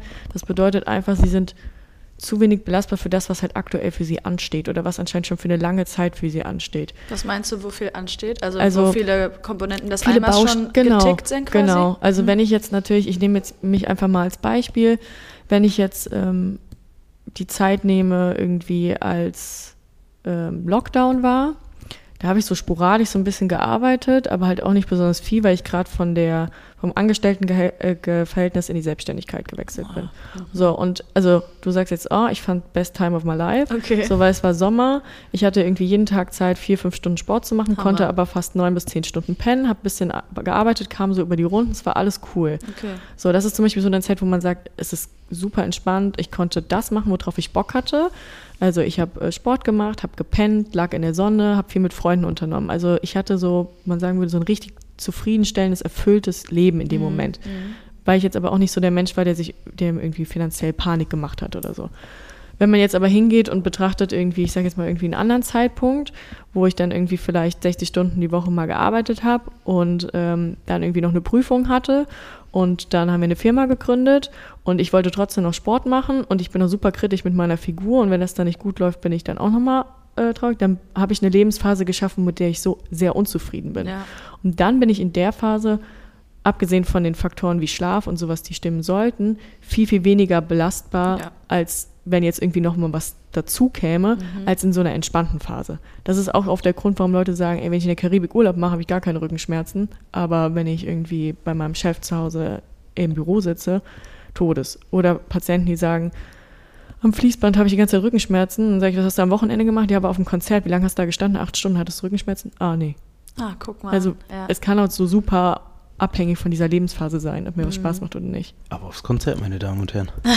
ja, Entspannen Sie doch mal Ihren Rücken. was haben Sie am Wochenende gemacht? Ich war 16 Stunden Raven, hatten Sie Schmerzen? Nein, Nein. komisch. Okay, also ich finde es oder. da habe ich ein Beispiel. Ich hatte einen Patienten, der Raven war und danach Schmerzen hatte. Ja, komisch. Das ist natürlich ungünstig. Verstehe ich nicht. Aber ja, es ergibt total Sinn und vor allen Dingen schließt sich ja an der Stelle irgendwie der Kreis mit dem, ähm, was du zu den Komponenten des Eimers gesagt hast, aber auch was du eingangs gesagt hattest zur Definition von Schmerz aus dem, wie ist das, Institute of mm, Studies of Pain? Äh, International Association for genau, Study of Pain. Genau. Die Definition mit den einzelnen Punkten, ne? ja. wie du interpretierst, beziehungsweise in welchem Umfeld das tatsächlich auftritt und wie es dir entsprechend geht. Finde ich sehr interessant, würde ich tatsächlich an anderer Stelle vielleicht mal drauf zurückkommen. Vielleicht gut für den äh, Zuhörer sozusagen. Lokalbelastbarkeit hast du ja gesagt, ne? Also es geht dann darum, die Sachen dann auch mal aufzutrainieren, ne? Auch gerade nach einer Sprunggelenksverletzung, dass das Sprunggelenk wieder stabil wird, ne? mhm. Also dass man halt da sagt, man trainiert das wieder auf oder nach einer Achillessehnenverletzung, man geht hin und die Wade muss auch wieder in der Lage sein, ähm, Kraft äh, standzuhalten. Mhm. Und allgemein Belastbarkeit würde ich tatsächlich sagen, ist so ein Mix aus einmal leeren, einfach um ähm, das, was an Belastung auf mich draufkommt, nicht so, dass es nicht so hoch ist. Und was wir halt meinen mit Ausdauertraining, man ist schon in der Lage mit einer Art Aus, also mit Ausdauertraining und dazu gehört bei den vielen wirklich nur spazieren gehen. Also ich mhm. rede davon, eine moderate Bewegung über einen längeren Zeitraum am Stück zu machen, dass man es damit schon schafft, so Hormone, die Stress auch triggern können, wie Adrenalin und Cortisol, ich rede jetzt davon auf der Zeit, dass das für eine lange Zeit besteht, diese Hormone, die haben ja auch was Gutes, dass man die sozusagen so einen Ticken runterfährt. Mhm. Ja, und dazu kann aber auch Meditation gehören. Ne? Also mhm. man, wir kriegen nicht, ich kriege nicht jeden Patienten, ich wünschte es dazu, irgendwann zu joggen oder sich aufs Rad zu setzen, weil manche sagen, es macht mir einfach keinen Spaß, ich finde das ätzend. Und dann sage ich, okay, such dir irgendwas anderes an Bewegung, was dir Spaß macht, ja, und was gerade auch auf dein Fitnesslevel passt. Weil ja, es ist irgendwie Mode zurzeit, immer Vollgas zu geben und ähm, fünfmal die Woche am besten Intervalleinheiten zu fahren. Und mhm. Leute aus dem Triathlon-Bereich, die wissen, dass das nicht so funktioniert. Aber ja. in der ganzen Gym- und Fitnesswelt ist es irgendwie noch nicht so vertreten. Da geht es immer mhm. um Vollgas, Vollgas, Vollgas, aber der Arbeitsalltag ist meistens schon bei den meisten Vollgas und dieses Glas ist schon relativ voll. Und wenn man dann nach einem 12-Stunden-Arbeitstag sagt, jetzt laufe ich noch mal eine Stunde Intervalle auf dem Laufband in einem Tempo, was eigentlich nicht angepasst ist für mich, bei einem Puls von 190, das kann gut gehen eine ganze Zeit lang. Wahrscheinlich sind die Ergebnisse auch sehr, sehr gut auf eine kurzfristige Zeit gesehen. Mhm. Macht es sogar Sinn, so zu, zu trainieren. Aber auf Dauer, wenn man das mal über mehrere Monate durchzieht, kann es auf Dauer nicht gut gehen entweder kommen dann Überlastungserscheinungen oder es kommt die Verletzung. Mhm. Ja, die Frage ist halt immer so das Ziel, warum mache ich was? Ne? Also ich glaube, ähm, viele, viele machen halt auch Sport irgendwie, um gut auszusehen oder eine gute Figur zu haben. Gerade in diesem Fitnessbereich ist das ja sozusagen the goal. Und da ist halt auch die Frage, ist es überhaupt nötig, dass du dich beim Training jedes Mal so zerschießt? Klar verbrennst du dann eine Menge Kalorien, weil du eine Menge Watt bewegst, wenn du 5000 Millionen Burpees machst. Mhm. Aber die Frage ist, ist das Ziel nicht auch irgendwie so zu erreichen, dass du halt nicht alle vier Wochen dann wieder beim Physio hängst, weil du irgendwie Schmerzen hast? Und da ist halt dann auch sagen, macht es vielleicht Sinn, dann wirklich vielleicht eher die Kalorien zu reduzieren und dann moderates Ausdauertraining zu machen oder Krafttraining, wie auch immer, anstatt sich mit irgendeinem High-Intensity-Workout zu, zu zerschießen. Und da ist es halt wirklich so eine Ego-Sache. Die meisten müssen sich einfach eingestehen, du bist nicht fit genug für das, was du machst. Es tut mhm. mir leid. Aber zumindest nicht in diesem Umfang oder in diesem Ausmaß. Vielleicht würde dir einmal die Woche ähm, ein Hit-Training gut tun, um so ein bisschen zu pushen, ne, um mal ein bisschen auf, über die Grenzen hinauszugehen. Ja, man muss einen überschwelligen Reiz schon mal setzen, genau, damit sich der Körper klar. adaptieren und anpassen kann. Ja. Aber halt nicht jeden nicht Tag. Nicht jeden Tag. Ja. Ja, und das ist Gott sei Dank bei uns in der Triathlon-Community, vor allen Dingen bei den Mitgliedern unseres Programms so, dass sie ja auf unseren Trainingsplan zurückgreifen von Björn Giesmann, der eben auch Triathlon-Profis trainiert und der ist sich der ganzen Sache natürlich glücklicherweise bewusst, ne, wie du das so verteilst, dass du mal ähm, Intensitätsspitzen setzt, vor allem in der Belastungswoche, das natürlich ein bisschen überdimensionaler ist als in der Entlastungswoche und auch den Ruhetag äh, berücksichtigt und so weiter und so fort. Das ist, äh, da haben wir glücklicherweise gutes Feedback bekommen, dass der Ansatz sehr, sehr gut funktioniert und sich das auch die Waage hält. Also wenn jetzt Leute sagen, hey, ich bin fünfmal G1 gelaufen, kann nicht sein, wann, wann knallt es denn hier quasi mhm. mal? Und letztendlich kommt aber an Tag X raus, das war genau der richtige Weg mhm. und die Verteilung stimmt eben auch. Das weiß ich auch durch deine, durch eine Unterhaltung mit dir, dass es ganz wichtig ist, so äh, Belastung und Entlastung gut zu portionieren, um eben verletzungsfrei durchzukommen. Auf jeden Fall. Das ist das, was wir letztendlich bei den Leistungsdiagnostiken von unseren Dozenten in Österreich gelernt haben, mhm. der ähm, sein Sohn ist in der österreichischen Radbundesliga letztes Jahr Erster geworden und der andere Sohn war bei Olympia im Skilanglauf, glaube ich. Ich weiß nicht, siebter oder achter. Nee, 15. oder ah, 16. Ja. Der war Aber, auf jeden Fall dabei. Ups, das haben wir auch gesagt, er war dabei ja, und, und hat vorher was ganz anderes gemacht. Ja, und der ist ähm, Anfang 20, meine ich. Und die trainieren nach einem ähnlichen Prinzip. Also mhm. es sind vielleicht grobe 10, maximal 20 Prozent wirklich harte Einheiten dabei. Mhm. Und der Rest ist wirklich in einem sehr, sehr moderaten Trainingsbereich. Und es geht einfach ums Volumen und nicht über die Trainingsintensität. Und das ist das, was die Hobbysportler nicht verstehen sozusagen. Sie denken, sie machen drei, vier Einheiten die Woche, die vielleicht vier Stunden dauern, geben dabei Vollgas. Der Profi oder der derjenige, der ambitioniert an sowas rangeht, der trainiert vielleicht 10, 15, 20 Stunden die Woche und hat dann vielleicht auch seine drei, vier Stunden. Vielleicht auch 40. Ja, vielleicht auch 40. Ja. Ähm, Stunden, die wirklich intensiv sind, aber er hat halt auch die restlichen Stunden, die entspannt sind. Ach so, das meinst du. Ja, ich habe verstanden, was du meinst. Äh, äh, ja. Hm. Hm. Wie alt warst du, als du sechs warst? ja. Jetzt sind wir ein bisschen abgeschweift, aber ich finde, das ist absolut wichtig, dass wir das noch mit einbezogen haben. Aber wir kamen vorhin, beziehungsweise ihr kam vorhin auf das Thema Stress sowieso, ne? Allgemein, du hast mir das an deinem Beispiel genannt, wenn einige Positionen halt irgendwie so sind, dass du weniger belastbar bist, dann liegt das unter anderem auch daran, dass wahrscheinlich negativer Stress äh, den positiven Stress überwogen hat. Vielleicht, weiß man nicht. Aber um direkt bei dem Thema Stress zu bleiben, ist ja auch ähnlich wie bei dem Thema Schmerz für uns alle eigentlich bekannt. In irgendeiner Form. Wir haben wahrscheinlich jeder unsere eigene Interpretation, Definition, was für uns stressig ist. Kommen wir wieder auch auf die Frage zurück, die ich euch am Anfang gestellt habe äh, bezüglich des Schmerz. Was ist Stress? Was macht Stress jetzt konkret mit uns und was macht er mit unserem Körper? Wir Körper haben wir ja schon gehört, so mhm. im Ansatz.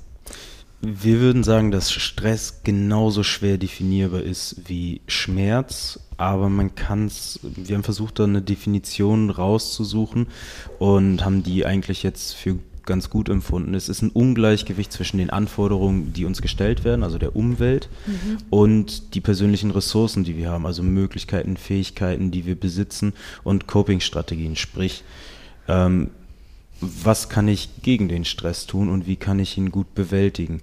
Und drei Faktoren spielen dabei eine Rolle. Es gibt einmal Stressoren von außen, Lärm, soziale Kontakte, Leistungsanforderungen, Termindruck zum Beispiel.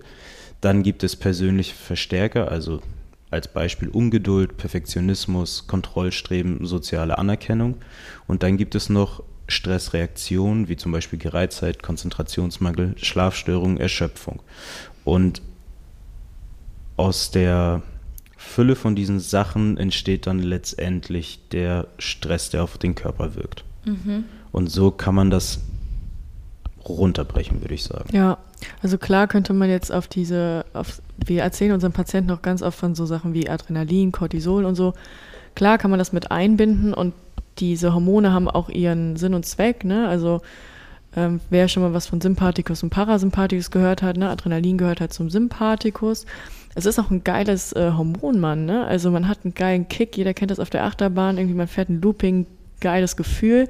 Ist auch gut, dass sowas existiert, weil es wenn das ausgeschüttet wird, kann das halt eben dafür sorgen, dass ähm, der Körper, zum Beispiel wenn es um dieses Fight and Flight geht, ne, dieses Kämpfen oder Flüchten, dass die wichtigen Systeme vom Sympathikus innerviert werden, zum Beispiel Muskulatur in dem Moment oder das mhm. Herz. Ne? Ich kriege einen höheren ähm, Puls, ich kann, also meine Muskeln werden animiert, ich kann schnell wegrennen.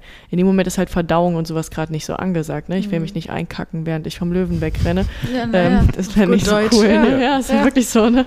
Und ähm, deswegen macht, machen die ganzen Sachen auch Sinn. Die Frage ist, wie lange sind die halt ähm, ja, am Start. Ne? Also das sympathische System Adrenalin ist eher so wie so ein ähm, Streichholz, haben wir gestern gesagt. So, man zündet das an, es geht schnell an und aber schnell wieder aus. Mhm. Und ähm, das System, wo Cortisol sozusagen mit ausgeschüttet wird, das ist eher wie so ein Lagerfeuer. Es dauert ein bisschen länger, bis man das anbekommt, aber es kann halt lange brennen. Und die Frage ist äh, bei vielen Patienten auch bei mir so, ich sag jetzt mal so Mitte 50, wie lange brennen die schon? Mhm. Also ich habe manchmal das Gefühl, die Patienten haben Lagerfeuer, das brennt schon seit Jahren und eigentlich müssten die ausgebrannt sein und die sagen auch, boah, ich bin für mich ausgelaugt, ich finde den Adrenalinknopf nicht mehr so, ne? Also mich pusht nichts mehr. Und die, die fangen halt, also die, die sind immer noch irgendwie am Start, obwohl die eigentlich schon komplett ähm, ausgebrannt sind. Und bei so Leuten würde ich dann sagen, ist Stress einfach, der, das ist der Punkt erreicht, wo man sagt, es ist jetzt echt negativ. Der hat wahrscheinlich schon Bluthochdruck, ne, mhm. weil so viel weil die Blutgefäße schon so innerviert werden, dass sie sich halt, wie gesagt, schon verändert haben. Ne? Da kommen wir zu dieser Durchblutungsstörung in dem Sinne. Ähm, da sind schon echt viele Faktoren schiefgegangen. Und so Leute brauchen natürlich viel länger, um runterzufahren. Wie wenn du jetzt einfach mal nur eine stressige Woche hattest durch Klausuren, gib dir eine Woche, dann bist du wieder unten. Ja. Ich mag den Begriff nicht so, aber Lifestyle Management ist das, glaube ich, was das zusammenfasst. ich bin ja das Blöder bekommen bei Lifestyle Management. Sie meine Session jetzt. Aber das gibt's äh, kostenlos bei uns dazu. Mit dem Code? Nein. Ähm, Kurze Werbung. Ich, ähm, ich glaube, das ist der Punkt, der so ein bisschen in die Behandlung mit einfließt. Also wie mhm. strukturiere ich meinen Alltag? Was kann ich alles drumherum anpassen? außerhalb dieser Struktur, sage ich mal, mit der du zu uns gekommen bist, die das Problem gemacht hat. Und ähm, wie kann ich dauerhaft in Anführungsstrichen auch dann wieder schmerzfrei oder verletzungsfrei zumindest bleiben? Ja, man kann sich das so ein bisschen vorstellen wie so ein Kuchendiagramm. Ähm, wenn du jetzt so ein Kuchendiagramm nimmst und ähm, du schneidest da wirklich nur so ein, ein ganz kleines Sechzehntelstück raus, sozusagen, das ist das, was du am Platz hättest, noch an neuen Faktoren aufzunehmen. Kurze Frage, was für ein Kuchen für meine Vorstellung? Ja, komm. Das ist eine Himbeersahnetorte. Oh, Himbeersahnetorte. sa- oh, sehr gut. Okay, weiter. Nehmen wir die Himbeersahnetorte. ähm, und schneidest du so ein Sechzehntelstück raus. Das ist das Einzige, was da noch reinpasst, was du aufnehmen kannst. Ja. So, und äh, ich will da jetzt als Physio aber Input von einem Viertel reinquetschen. Ne? Also ich sag dir, du sollst noch in der Mittagspause eine halbe Stunde spazieren gehen und ich will eigentlich, dass du ähm, mehr Rad fährst als vorher, aber nicht so intensiv und vielleicht auch noch deine Übungen machst. Ähm, dann ist das, dann ist das, was der Physiotherapeut dir in dem Moment sagt, ein zusätzlicher Stressor. Du kriegst es gar nicht unter in diesem Sechzehntel Kuchenstück, was überhaupt offen ist. Nee. Und darum wollen wir halt, dass du den einmal lehr lehrst, dass dieses Lifestyle-Management, damit halt dieses Viertel da reinpasst und damit du die Aufgaben auch erfüllen kannst. Und da ist halt auch eben wichtig zu sagen, wie ist der Alltag von dem Patienten. Ich stelle mir oft so eine Liste auf, so wann fängt er an zu arbeiten, wann hört er auf, wie ist Mittagspause, um dann da Vorschläge reinzuschieben bezüglich morgens hast du eine Stunde Zeit, mach da noch eine Viertelstunde das und das. Mittags hast du eine Stunde Zeit, wo du telefonierst, nimm das Telefon mit raus oder so. Oder kauf dir ein blödes Ergometer bei 150 Euro bei Amazon, schieb einen Tisch drüber und dann mach deine E-Mails halt an So auf diesem Ergometer. Ja, Ne? Also das muss halt auch irgendwie einbaubar sein. definitiv, ja. Ich habe jetzt als nächstes hier auf meinem Zettel, dass wir mal so ein Praxisbeispiel durchgehen. Jetzt haben wir äh, schon verschiedenste Beispiele genannt. Ich weiß nicht, ich überlasse es euch gerne, ob wir mal so was ganz konkret durchlaufen lassen wollen und ihr sagt, okay, wir haben einmal Metapher gezielt auf ein Beispiel, wenden wir das so und so und so und so und so an oder würdet ihr gerne zum nächsten übergehen? Hm, wollen wir dein Beispiel nehmen? Ja, können wir machen. Dann fangen Feuer. wir mal an. ähm, womit bist du zu mir gekommen? Mit einer Reizung der Oberschenkelsehne. Okay. Das heißt, du hattest äh, Schmerzen nochmal grob zusammengefasst in der Leistenregion. Ja, genau. Okay. Ähm, dann erzählst du mir natürlich, wie lange das ist, seit wann du das hast, wann das auftritt, beziehungsweise das erfrage ich dann letztendlich. Also ich erfrage dein persönliches Gesundheitsproblem. Und dann sagst du mir, ja, ähm, in der Leiste tut's weh, seit meinetwegen drei, vier Wochen. Ähm, War länger. Genau. Und dann schauen wir uns an, wann das auftritt, wie lange das auftritt. Ist das ein permanentes Problem? Also tut das den ganzen Tag weh oder tut es nur nach Belastung weh? Ähm, dann ist mehr oder weniger die nächste Frage, die ich stelle, welche Faktoren oder welche Ursachen haben dieses, Persö äh, dieses persönliche Gesundheitsproblem von dir ausgelöst? Da geht es mir dann darum zu hören, gab es ein Trauma, ja oder nein? Ich glaube, bei dir war es kein Trauma. Nee, genau, es, Plötzliches. es war einfach aufgetreten aufgrund von vielleicht Überlastung und ähm, ja, das ist sozusagen Frage 2, die ich dann stelle. Ich habe so einen kleinen Fragenkatalog, womit ich dann Abzweigungen finde. Ist es ein Trauma? Dann weiß ich, okay, ist es vielleicht ein struktureller Schaden da? Wurde das abgeklärt? Ja, nein. Wie groß ist, die, wie groß ist der strukturelle Schaden? Ähm, das wird dann angeschaut. Dann frage ich meistens, weshalb bist du jetzt zu mir gekommen? Muss ich darauf jetzt antworten? Ja. ja. Ja. Ja, naja, weil ich nach äh, vielen Versuchen ein Physiorezept bekommen habe und der Meinung war, das habe ich jetzt, ich hatte das im Endeffekt, glaube ich, seit, seit Ende August. Wann war ich da? Im Dezember, glaube ich, das Mhm. erste Mal. Habe halt vorher kein Rezept bekommen. Und ähm, ja, dachte mir, es muss halt irgendwas passieren. Und weil ich in meiner Vergangenheit ganz oft gute Erfahrungen gemacht habe mit Physiotherapie bei Verletzungen und auch anhaltenden Verletzungen, gehe ich auf jeden Fall hin und äh, lass mir da helfen. ist halt auch gut zu wissen, ne, dass du eigentlich schon voll die positive Erfahrung mit Physiotherapie Ja. gefunden gehabt hast. Wir haben halt auch Patienten, die haben voll die schlechten Erfahrungen mit Das Physiotherapie. ist, glaube ich, abhängig vom Hintergrund, oder? Ja, also ich komme ja von einem sportlichen Hintergrund. Das heißt, immer wenn irgendwas war, ist es entweder durch Sport passiert Ja. oder ich konnte dadurch meinen Sport nicht mal machen und dann war Physiotherapie immer der schnellste und kürzeste Weg. Das Geile ist aber auch, dass äh, wenn Patienten so eine Einstellung haben, der Placebo-Effekt auch schon ziemlich nice ist. Muss man ganz einfach sagen. Also klar, Jani hätte auch komplett verkacken können, ne? Äh, aber Habe ich aber nicht. habe ich So ja. bist du auch nicht. Aber man hat halt, also es ist halt Ja. äh, echt schon, wenn ein Patient kommt und hat positive Erfahrungen mit dem Physio und der versteht sich mit dir gut, dann ist die Wahrscheinlichkeit, dass die Behandlung in die richtige Richtung läuft, schon wesentlich besser, Weil der Patient einfach als auch wenn du den erstmal fünf Behandlungen irgendwie dazu bekommen musst, dass er dir überhaupt vertraut, weil der Mhm. letzte Physio vielleicht dafür gesorgt hat, dass er. Also, Ne? Also wie du sagst, Frage 3 ist sozusagen, wieso kommt der Patient jetzt zu mir? Meistens ist es so, dass es entweder über einen zu langen Zeitraum besteht, das Problem, wenn es ein unspezifisches Problem ist, so wie bei dir, also es gab kein Trauma. Ja. Es verschlechtert sich vielleicht sogar.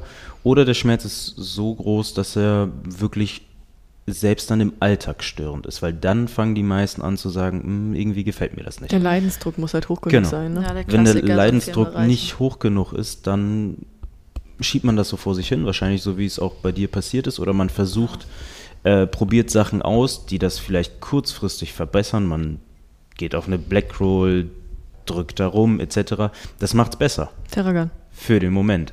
Für einen Tag, vielleicht für zwei, vielleicht für eine Stunde, aber du veränderst nichts damit. Also du verbesserst es nichts wirklich.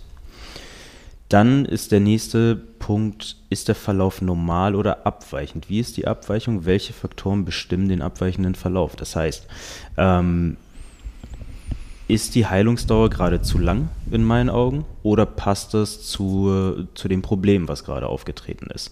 Und bei dir war das in meinen Augen einfach zu lang, weil es gab keine strukturelle Schädigung und es waren vier Monate vergangen.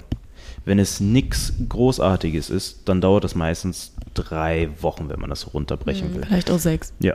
Kommt drauf an. Alles drüber ist dann schon chronisch. Das heißt, es geht mit einem wahrscheinlich inadäquaten Verhalten einher. Es geht auch wahrscheinlich damit einher, dass dieser Eimer oder dieses Glas ständig irgendwie im Überlaufen ist. Und dass die lokale Belastbarkeit, in diesem Fall die Hüfte, nicht gegeben war.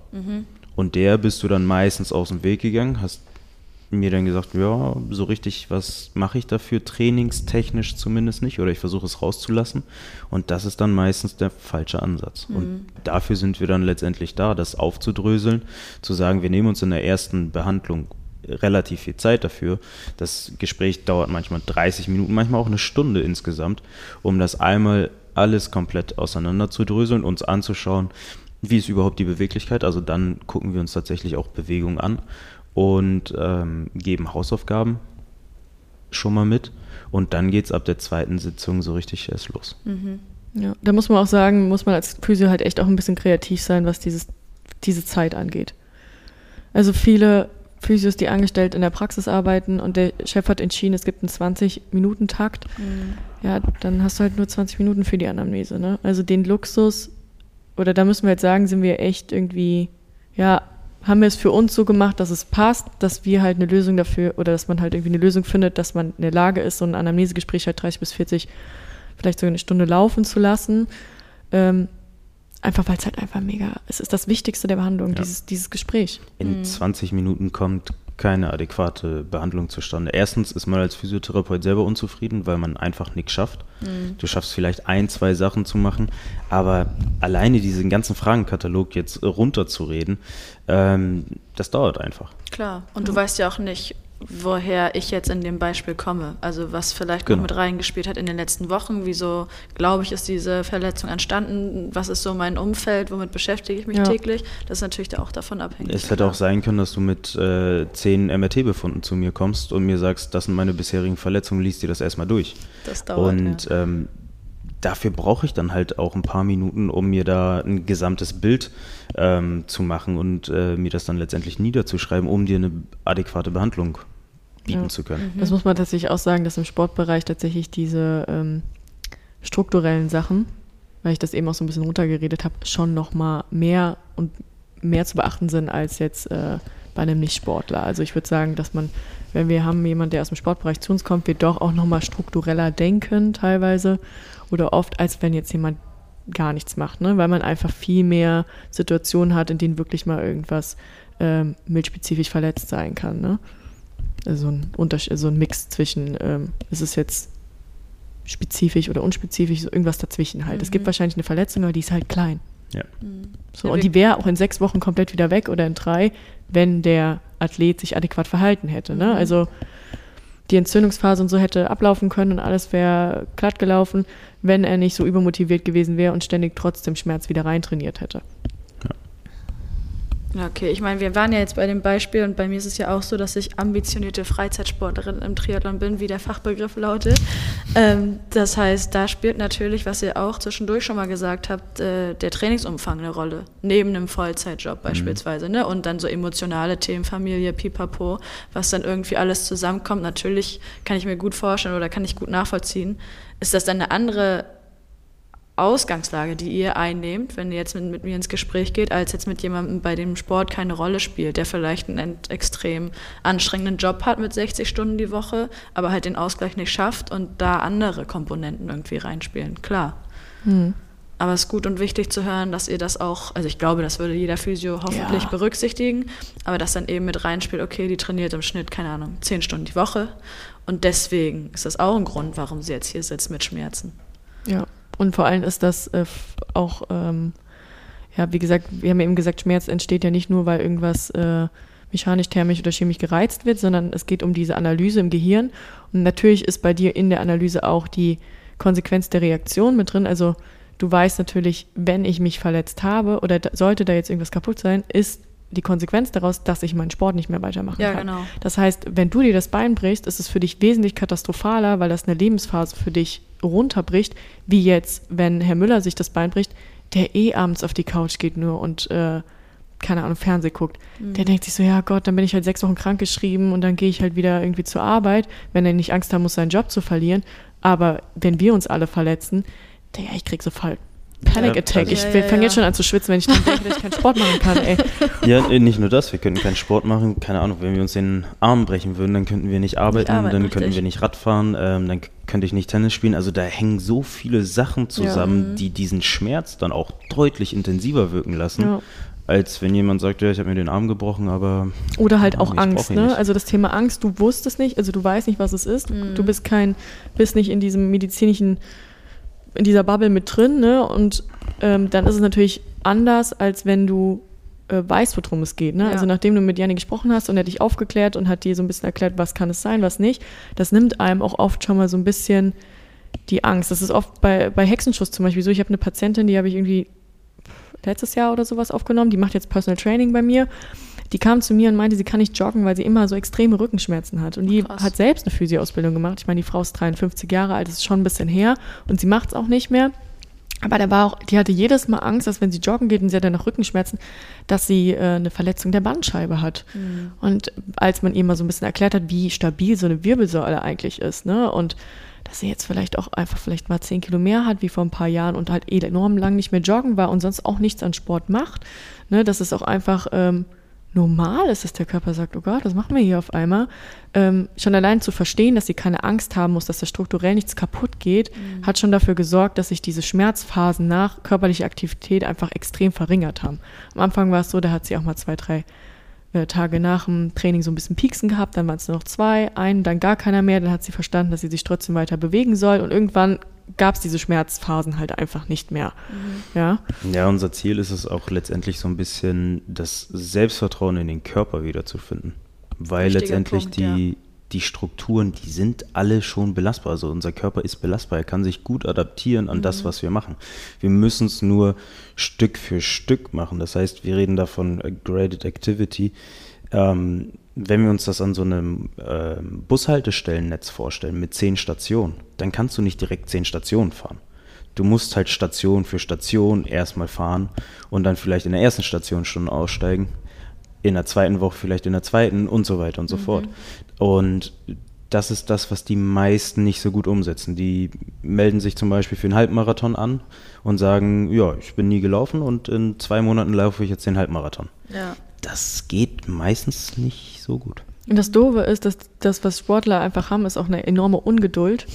Und dieses Bushaltestelle fahren kostet am Ende viel, viel weniger Zeit aufs Gesamtbild zu betrachten, also betrachtet, als immer wieder zu versuchen, einen Kickstart zu machen, dann wieder gar nichts zu machen, weil alles wehtut, dann wieder halt so einen Highstart zu machen. Das ist halt voll doof, weil diese Bushaltestelle am Ende sind vielleicht, ich sag jetzt mal, drei Monate, ganz, also total unterschiedlich vom Problem. Aber wenn du dieses Problem immer wieder mit dir rumschleppst, dann sind es am Ende Jahre, wo es immer wieder auftritt. Du kommst ja. immer wieder raus und auf diese lange Sicht betrachtet, auf diesen Makrozyklus, bist du am Ende wesentlich schlechter, mhm. wenn du es nicht richtig angehst. Das ist dann letztendlich dieses Bild, was du vorhin erwähnt hattest, mit der Rasenmetapher. Mhm. Wir haben verschiedene Metaphern und Bilder, um das unseren Patienten vereinfacht darzustellen, ähm, wie sie sich Schmerzen vorstellen können, was äh, Stress äh, macht. Da haben wir die Lachsmetapher. Also wir haben verschiedene Metaphern. Ich muss sagen, unsere MT-Fortbildung war sehr cute. Ne? Also da gibt es Genau, das da ist jetzt nicht unsere Kommis. Metaphern. Da gibt es so Comics und auch so ein geiles Heftchen, das man dem Patienten mitgeben kann. Genau. Ist manchmal ganz nice, weil es dann so sehr bildlich dargestellt ist. Und es ist so schön, wenn es mal einfach ist und nicht irgendjemand, wir müssen uns auch da zurücknehmen, so fachsimpelt. Ja. Also. Passiert ja doch mal schneller, als man gucken kann. Ja, ne? voll. Ja. Ja, und so kann man das letztendlich runterbrechen und dem Patienten zeigen, hey, deine Sehne zum Beispiel, die schlecht durchblutet ist, das geht nicht, dass die innerhalb von einer Woche wieder gut ist. Mhm. Wenn sie schon chronisch überlastet ist oder wenn da eine kleine Schädigung ist. Und dafür haben wir dann die Rasenmetapher, um ihnen zu zeigen, hey, mindestens diese drei Monate müssen es sein, wenn es eine Überreizung ist oder eine ähm, Entzündung ist. Und wenn da eine strukturelle Schädigung tatsächlich ist, dann kann es sein, dass es vielleicht auch mal ein Jahr dauert. Das heißt jetzt nicht, dass es ein Jahr schlecht ist, aber du wirklich einen längeren Weg gehen musst, das Ganze kräftigen musst, das System, mhm. um da auch letztendlich nachhaltig Erfolge zu haben. Auf Heilungsprozesse und Verläufe kommen wir gleich nochmal. Wir sind schon ein bisschen, aber wir haben Zeit. Alles gut. Ich habe zwei Sachen. Ich würde als nächsten Punkt gleich gerne den modernen Ansatz von euch aufnehmen wollen. Aber vorher ist mir gerade noch aufgefallen, während ihr gesprochen habt, dass ich, also beziehungsweise wir ganz, ganz oft E-Mails bekommen mit sehr ausführlicher Beschreibung. Hey, ich habe jetzt ABC, keine Ahnung, Corona-Infektion lassen wir mal außen vor, aber ich habe mich irgendwie verletzt, war jetzt lange nicht laufen. Was empfiehlt ihr, wie ich jetzt einsteige? ähm, wie soll ich einsteigen, kann ich überhaupt schon wieder einsteigen? Woran merke ich, ob der Umfang zu groß und so weiter und so fort? Ich will jetzt gar nicht mit euch fachsimpeln, dass mhm. ihr jetzt im Triathlon den Durchblick haben solltet, wie man wieder ins Training einsteigt. Aber wir sagen halt grundsätzlich, und darauf möchte ich jetzt zu sprechen kommen mit eurer Expertise, eurer Ansicht, dass wir allein durch Ferndiagnose überhaupt nichts sagen wollen. Wir kennen den Leistungszustand nicht, wir kennen den Trainingszustand Richtig. nicht, den körperlichen Zustand nicht und können nur empfehlen, entweder eine individuelle Beratung zu gehen, beziehungsweise einfach den Hausarzt nochmal aufzusuchen und zu sagen, pass auf, ich war jetzt bei dir vor zig Wochen, das und das und das das und das, wie steige ich denn jetzt wieder ein? Weil letztendlich ist der Hausarzt zumindest aus unserer Sicht, in unserer Position, der Einzige, der das wirklich beurteilen kann. Habt ihr so eine Faustregel? Ihr habt jetzt von mal mhm. sechs Wochen gesprochen, wenn man sich adäquat verhält, von drei Wochen bis ähm, es nicht die ganze Zeit scheiße ist, sondern im Verlauf immer besser wird, nach drei, drei Monaten. Nach drei Monaten kann man sagen, wäre es realistisch, wieder einsteigen zu können. Wie ist das so bei euch? Ich würde es mhm. genauso empfehlen, wie ihr es macht. Ja. Also ich finde, das ist sehr, sehr individuell von der Person abhängig ja. und da fehlen immer so viele, also bei so einer E-Mail, ich kann das auch, ich habe es oft über Instagram, dass Leute schreiben dann, es ist einfach, es fehlt so viel Background ja. und ähm, ich würde denjenigen auch zum Arzt schicken, muss man ganz ehrlich sagen, es ist leider die erste Anlaufstelle so, wenn wir jetzt, das hört sich jetzt so toll an, aber wenn wir den Heilpraktiker hier mal so abgehakt haben und First Contact für uns erlaubt ist, ähm, mit der Expertise vom Studium, dann würde ich zum Beispiel auch sagen, Anlaufstelle Ne? Also dann würde ich dir sagen, schick deine Freundin zu uns, ne? Ja. weil dann ist es offiziell erlaubt und man würde auch sagen, ich habe die Expertise, um das zu tun. Aber es ist und bleibt tatsächlich die erste Anlaufstelle ist der Arzt. Und meistens sogar der Hausarzt. Genau. Also wenn es ja, da ja. keine. Ja, also es ist richtig, ähm, was du ähm, sagst, würde ich genauso machen. Ja kein großartiges Trauma oder Bruch oder sonst was gab, dann ist es der Hausarzt, ja. auch bei unspezifischen Rückenschmerzen. Man muss nicht gleich zum Orthopäden. Mhm. Ähm, der kann vielleicht dahin überweisen, aber mhm. tendenziell ist es der Hausarzt. Und das ist auch häufig so, dass Freunde mal schreiben, ja, ich habe hier und da Schmerzen. Dann sage ich, das ist nicht abzuklären in fünf Minuten und dir dann einen guten Rat zu geben, sondern man muss sich so ein bisschen drumherum was angucken. Mhm. Und äh, das dauert, das braucht ein bisschen Zeit und das ist das, was wir letztendlich äh, gerade alles durchgegangen sind. Mhm. Und da gibt es keine Faustregel, weil man muss gucken, was ist das Problem und ähm, gibt es ein strukturelles Problem und dann kann man grob abschätzen, wie lange das dauert und wann man wieder einsteigt und mit was für einer Intensität man wieder einsteigt. Okay.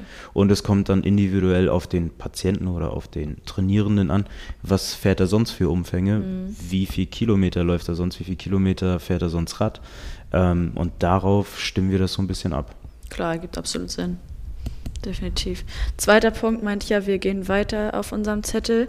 Der moderne Ansatz, der ist jetzt aus meiner Sicht aus ganz, ganz vielen Antworten von euch schon deutlich geworden, auch aus den Themen, die wir am Rande noch besprochen haben. Also ich glaube, es ist auch klar jetzt, wie ihr den tagtäglich für euch nutzt. Meine Frage ist dann eher, mh, wie dient auch aus eurer Sicht zumindest dieses moderne Vorgehen von euch dem Patienten, beziehungsweise wenn wir jetzt in unserer Triathlon-Bubble auch bleiben, dem Sportler, der bei euch in der Behandlung ist? Also ich meine, ich kann aus, aus erster Hand sagen, mir dient der sehr gut und ich kann dadurch eben mein Puzzle zusammensetzen aus Diagnose vom Laufanalysten, Hausarzt etc. kombiniert mit deinen Ansichten und deiner Aufklärung.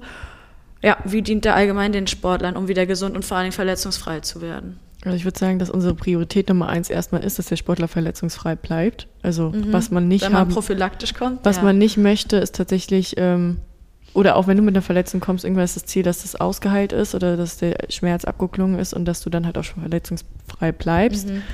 Ähm, und dann vor allem auch dieses, also ich denke mal, wenn jetzt, der, das gibt es mit Sicherheit viel, aber der Vorteil ist tatsächlich, wenn jetzt jemand zu uns kommt und bucht bei uns zum Beispiel eine Leistungsdiagnostik. So, dann oft ist es ja so, eine Leistungsdiagnostik wird entweder von einem Arzt gemacht, so und da kenne ich das tatsächlich, die Leute kriegen ihre Daten in die Hand gedrückt, fertig aus, fertig. Und dann gehst du zu deinem Trainer und der wertet das aus.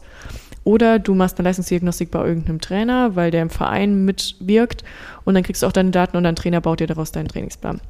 Jetzt ist es tatsächlich so, bei uns ist es so, dass wir es eher so als, ja, es ist so ein Mix, ne? Also wir machen die Leistungsdiagnostik, wir haben auch die Werte, wie gehen die mit die durch, wir werten das aus und wir sehen, gehen dann halt als Physio mit hinzu und versuchen halt so eine Komplettanamnese trotzdem zu machen. Also wir wollen halt wirklich Gesamtbild von deinem gerade aktuellen Stand haben, was Stressor, also was diesen Eimer angeht, um dann den Trainingsplan da rein einzupflegen.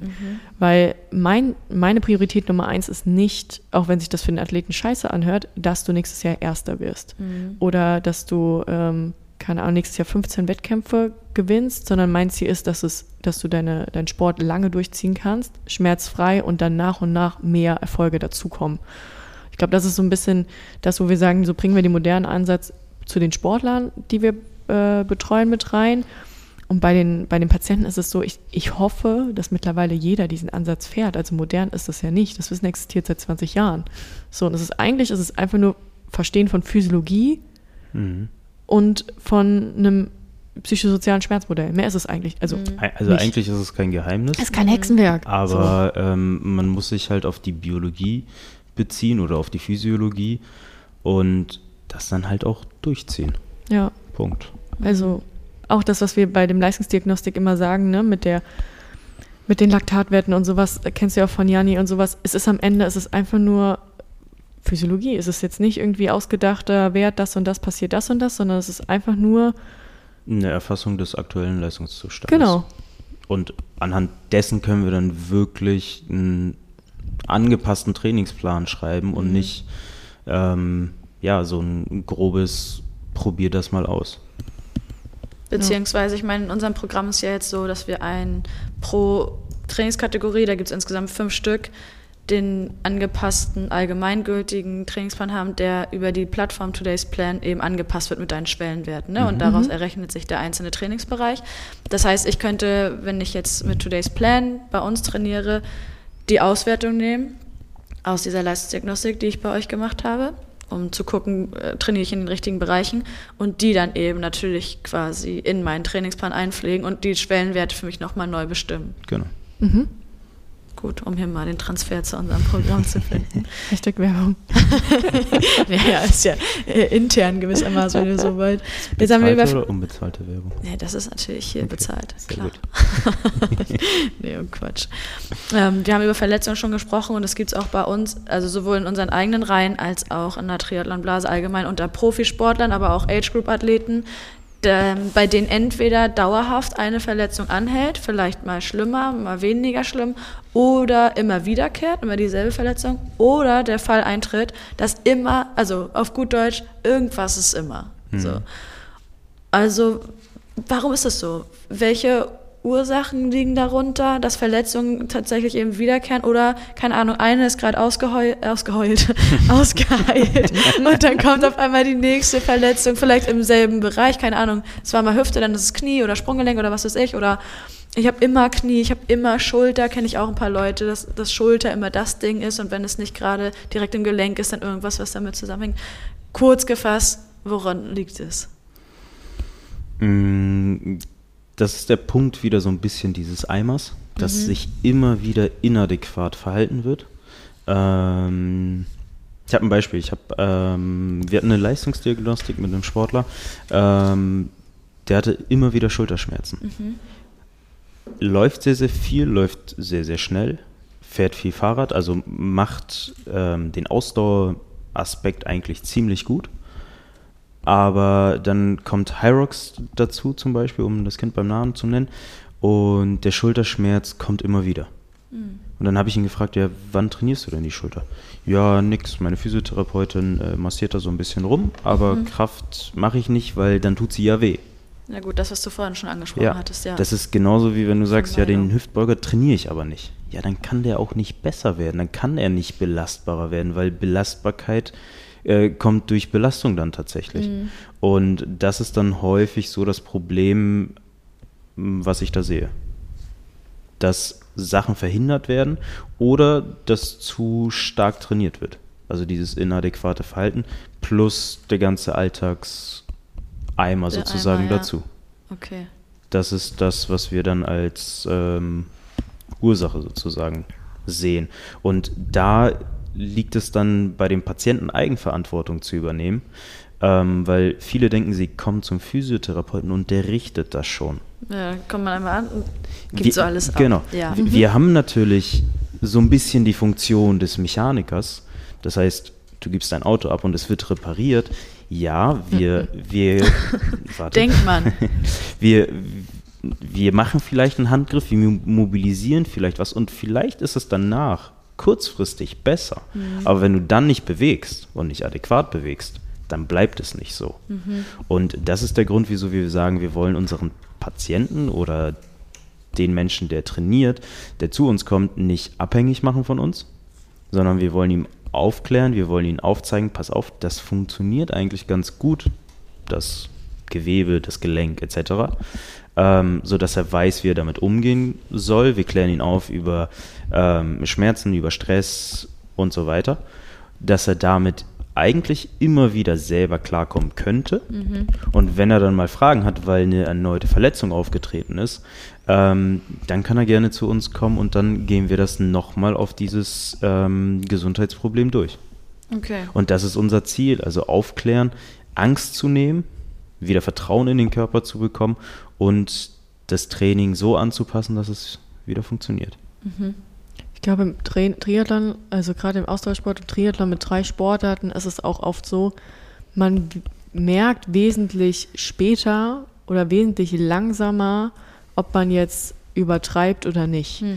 Ähm, Im Kraftsport würde ich jetzt mal sagen, also ich bin, kein, ich bin jetzt kein Powerlifter oder irgendwie ein Profi oder Bodybuilding, man merkt schon auch anhand von den Kraftwerten, wenn man eine Zeit lang nicht so viel geschlafen hat oder so. Ne? Also wenn ich jetzt merke, ich bewege auf einmal viel weniger Gewicht als vor ein paar Wochen, dann kann man manchmal schon Rückschlüsse dazu führen, dass man gerade ein bisschen drüber ist, ne? Oder dass man vielleicht mal ein bisschen mehr Pause oder so eine Art Deload machen sollte. Wenn man jetzt aber Triathlon macht, man hat drei Sportarten, die man managt und hat auch einen enormen Umfang an Zeit, also man ist ja wirklich viele Stunden in der Woche unterwegs, dann ist es manchmal sehr, sehr schwierig herauszufiltern, ähm, wo übertreibe ich jetzt oder nicht, weil man halt auch einfach sagen kann, dann fahre ich heute halt mal 10 Watt weniger, aber fahre trotzdem das Intervall.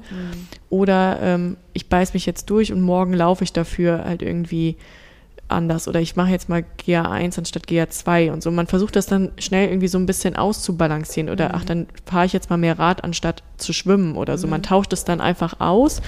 Ähm, und dadurch ist dieser Prozess, also es verschleppt sich oft, bevor man irgendwie sagt, jetzt ist der Leidensdruck so groß, dass ich den Physio aufsuchen muss, weil oder meinen Trainern kontaktieren muss, weil irgendwas komplett aus dem Gleichgewicht gerät.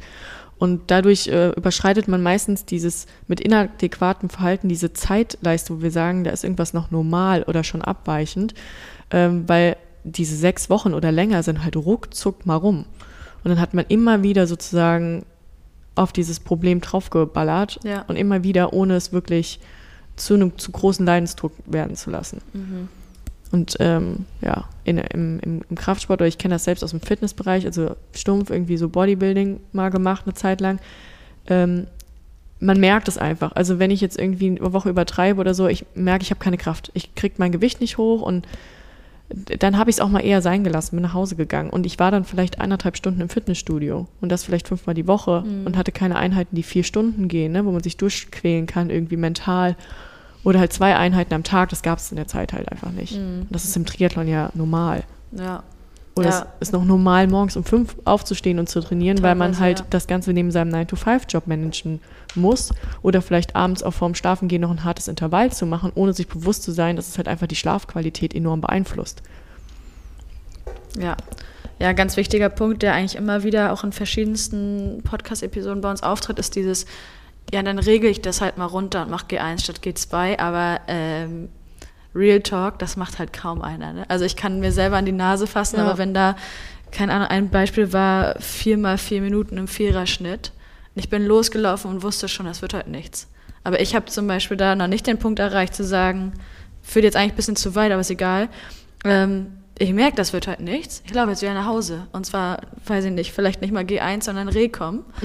Und dann hat sich das für heute, dann trainiere ich heute nicht. Das finde ich halt super schwierig auch. Also, Ja. und so geht es halt ganz, ganz vielen, die Ja. sich dann halt da durchprügeln, was irgendwie, glaube ich, eine Triathletenkrankheit zu sein scheint, weil das steht so im Plan. Ich kenne das selber. Wenn nichts drin steht, sind wir also höllisch überfordert. ist krass, ja. Und es steht im Plan und dann wird das so abgestrickt, Haken dran, grüner im besten Fall, Feierabend.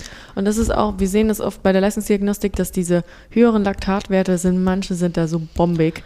Dann, die können Laktat produzieren ohne Ende, ne? Also die, die fühlen sich auch richtig wohl. Habe ich auch äh, irgendwie, als ich meine gemacht habe, irgendwie letztes Jahr im Oktober, ich habe mich so wohl gefühlt in diesen, in diesen hohen Herzfrequenzen, weil das Training gibt mir das Gefühl, ich lebe, ich bin da, ich spüre mich. Ja. Und aber meine, meine aerobe Kapazität, die war so schlecht einfach, so grottig.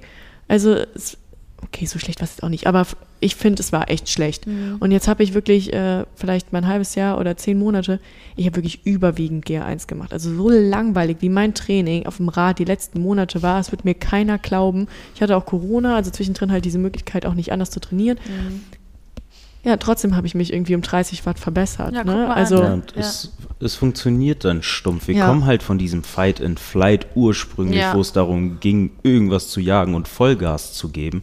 Und deswegen finden wir das wahrscheinlich auch äh, teilweise so geil, uns komplett aus dem Leben ich stehe rauszuschießen. einfach auf Schmerzen, fertig. Genau. Und ähm, Sind hier auch ganz komische Züge an gerade.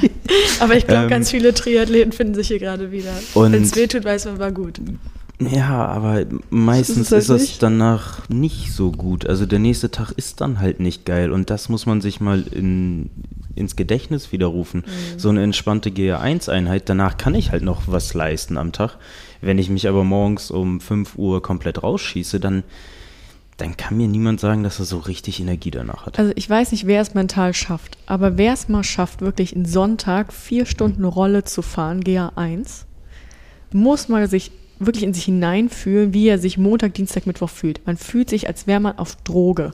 Ohne Mist, dieses GA1-Training, also du hast einfach einen langen Umfang von Training, eine lange Möglichkeit, in dem stoffwechselmäßig was in deinem Körper passieren kann, aber halt nicht so, dass du danach erschöpft bist. Der Körper braucht nicht viel Regeneration, um es wieder aufzuholen und du fühlst dich wie neu geboren.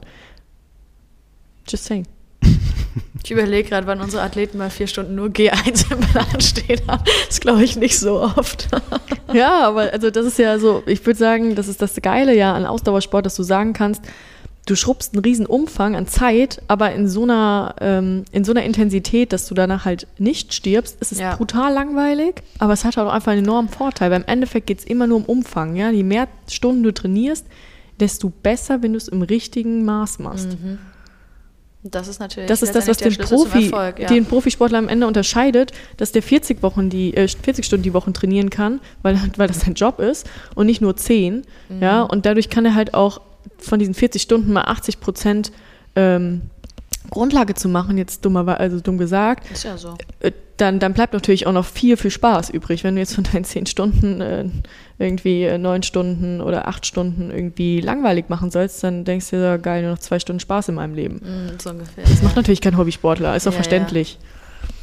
Aber wir kommen zurück, kurzer Schwenk wieder zurück zum Thema Verletzung und natürlich Schmerz, weil ihr es vorhin schon angesprochen hattet, wenn es um die Heilungsdauer geht. Also ne, je, natürlich, je früher ich, wenn ich was habe, zum Arzt gehe, zu euch komme und je früher ihr quasi Hand anlegen könnt, dass es besser wird, desto lehne ich mich mal ganz weit aus dem Fenster, mehr wird der Heilungsprozess verkürzt, im besten Fall, je nachdem natürlich, was es ist. Wenn ich aus dem Kreuzband komme, dann, ne, dann dauert das so lange, wie es dauert. Aber ähm, keine Ahnung, jetzt in meinem Fall hätte ich deutlich früher zum Physiotherapeuten kommen sollen, um das zu verkürzen, um früher wieder gut laufen zu können. Ähm, was sagt ihr, wie setzt sich so ein Heilungsverlauf zusammen? Also ihr habt von der Wundheilung schon gesprochen, von dem Prozess. Ähm, ich würde das so ein bisschen, damit man das nicht missversteht, kurz nochmal ergänzen. Ähm, wenn ich jetzt von Heilungsverlauf spreche, dann meine ich wirklich, dass strukturell was beschädigt ist. Mhm. Also wenn ich auch hier von Wundheilungsphasen rede, dann haben die einfach eine bestimmte Zeit, ja. Man hat eine Entzündungsphase, man hat die Proliferationsphase und eine Orient die Organisationsphase. Organisationsphase. Also diese drei Phasen. Gehört ja. sich auch dazu. Erstmal orientieren. Wo bin, bin ich? ich? Oh mein Gott. ähm, und diese Phasen, die sind zeitlich relativ genau festgelegt. Also der Körper kann jetzt nicht sagen, oh geil, ich mache das mal in fünf anstatt in 50 Tagen. Mhm. Klar ist das abhängig vom Gewebe, wie schnell was verheilt. Man kennt das, wenn man sich in die Zunge beißt. Das geht wesentlich schneller als äh, wenn ich mir jetzt die Achillessehne anreiße. Möglich. Ähm, also das ist immer so ein bisschen abhängig von Durchblutung und Versorgung von dem Gewebe an sich. Aber man hat wirklich immer so eine Entzündungsphase bis zu 72 Stunden. Da geht dann diese Proliferationsphase mit drin über und die geht dann wieder in diese ähm, Organisationsphase über. Und je nach Gewebe dauert das halt bestimmt lang. Deswegen kann man halt auch nicht sagen, ähm, ich gehe zum Physio und dann dauert mein Bänderriss ähm, nur drei statt sechs Wochen, bis der mhm. verheilt ist. Das ist nicht so, der dauert trotzdem sechs Wochen, aber er dauert vielleicht nicht zwölf Wochen. Und äh, wenn du dich eben, also wenn du halt eben nicht weißt, wie du richtig belastest oder wie viel du eben geben sollst, ist halt auch oft sehr schmerzadaptiert, muss man sagen. Also eigentlich kann man schon gut schmerzadaptiert arbeiten. Ne? Mhm. Ne? Also der Körper sagt einem das schon, wenn es zu weit ist oder nicht. Aber trotzdem musst du es halt belasten. Wenn du es nicht tust, dann sorgst du vielleicht dafür, dass irgendwas zu steif zusammengewachsen ist und halt dann nicht mehr so beweglich ist. Und wenn du es halt vielleicht zu viel be äh, belastest, dann sorgst du halt dafür, dass das länger dauert, bis es zusammengewachsen ist, weil die Strukturen halt eben wieder immer so ein bisschen auseinanderreißen, weil du halt eben zu viel Druck gegeben hast. Mhm. Und dafür wenn ich als, also das ist so, der, jeder Physio sollte die Wundheilungsphasen kennen, wissen, wie die ablaufen, auf welches Gewebe bezogen und kann dann danach auch eine ordentliche Behandlung machen mit dem Sportler, wenn was kaputt ist. Wenn du jetzt zu uns kommst mit unspezifischen Schmerzen, das heißt, wir haben keinen strukturellen Schaden, also es ist nicht irgendwas gerissen oder kaputt, dann ist immer so die Frage, wie viel Wundheilungsphasen muss man überhaupt mit einbeziehen, weil es nicht das, was am Ende dir wehtut, halt wirklich nur diese Analysation von deinem Gehirn, also diese Interpretation. Mhm. Und gar nicht, dass jetzt wirklich mechanisch ein Reiz gefeuert wird, dass da wirklich was kaputt ist. Okay. Aber auch da, je nach Gewebe, also ob es tatsächlich ein Trauma war oder auch eben nicht so ein unspezifischer Schmerz, das Gewebe, da kommen wir eigentlich auch in der nächsten Frage. Ich ja. leite schon mal über. Ja. Ich übernehme mal deinen Job. Gerne. Eigentlich brauchen wir dich ja gar nicht mehr. heute, Johannes. Tschüss.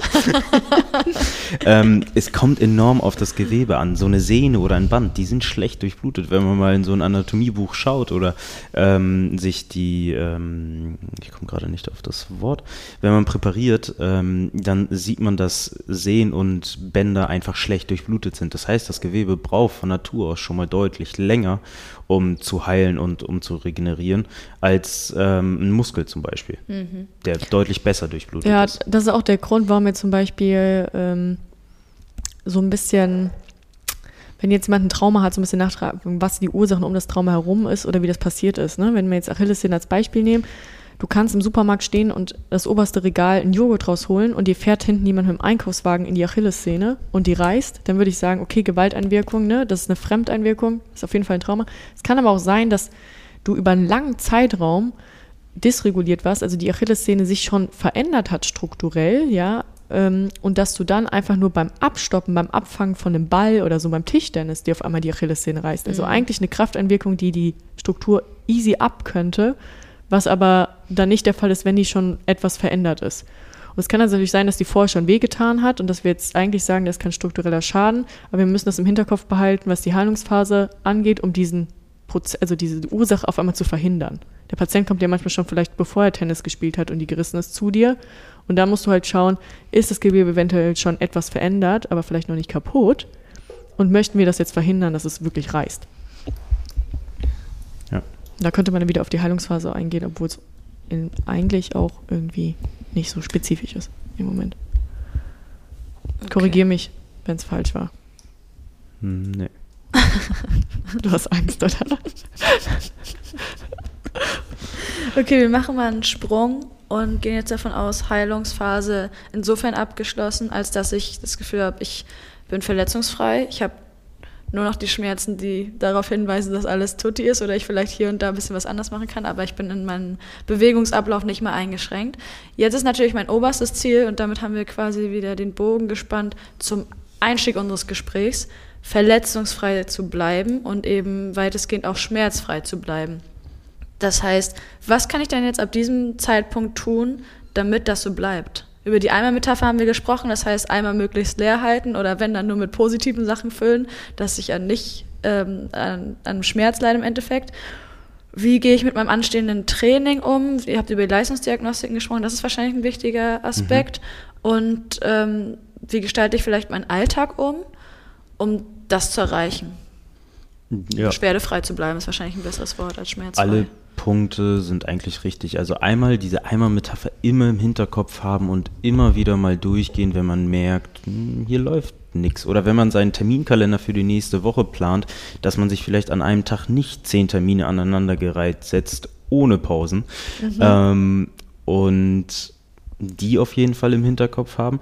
Wenn man dann einen richtigen Trainingsplan auf sich zugeschnitten haben will, dann kommt man um eine Leistungsdiagnostik nicht drum herum.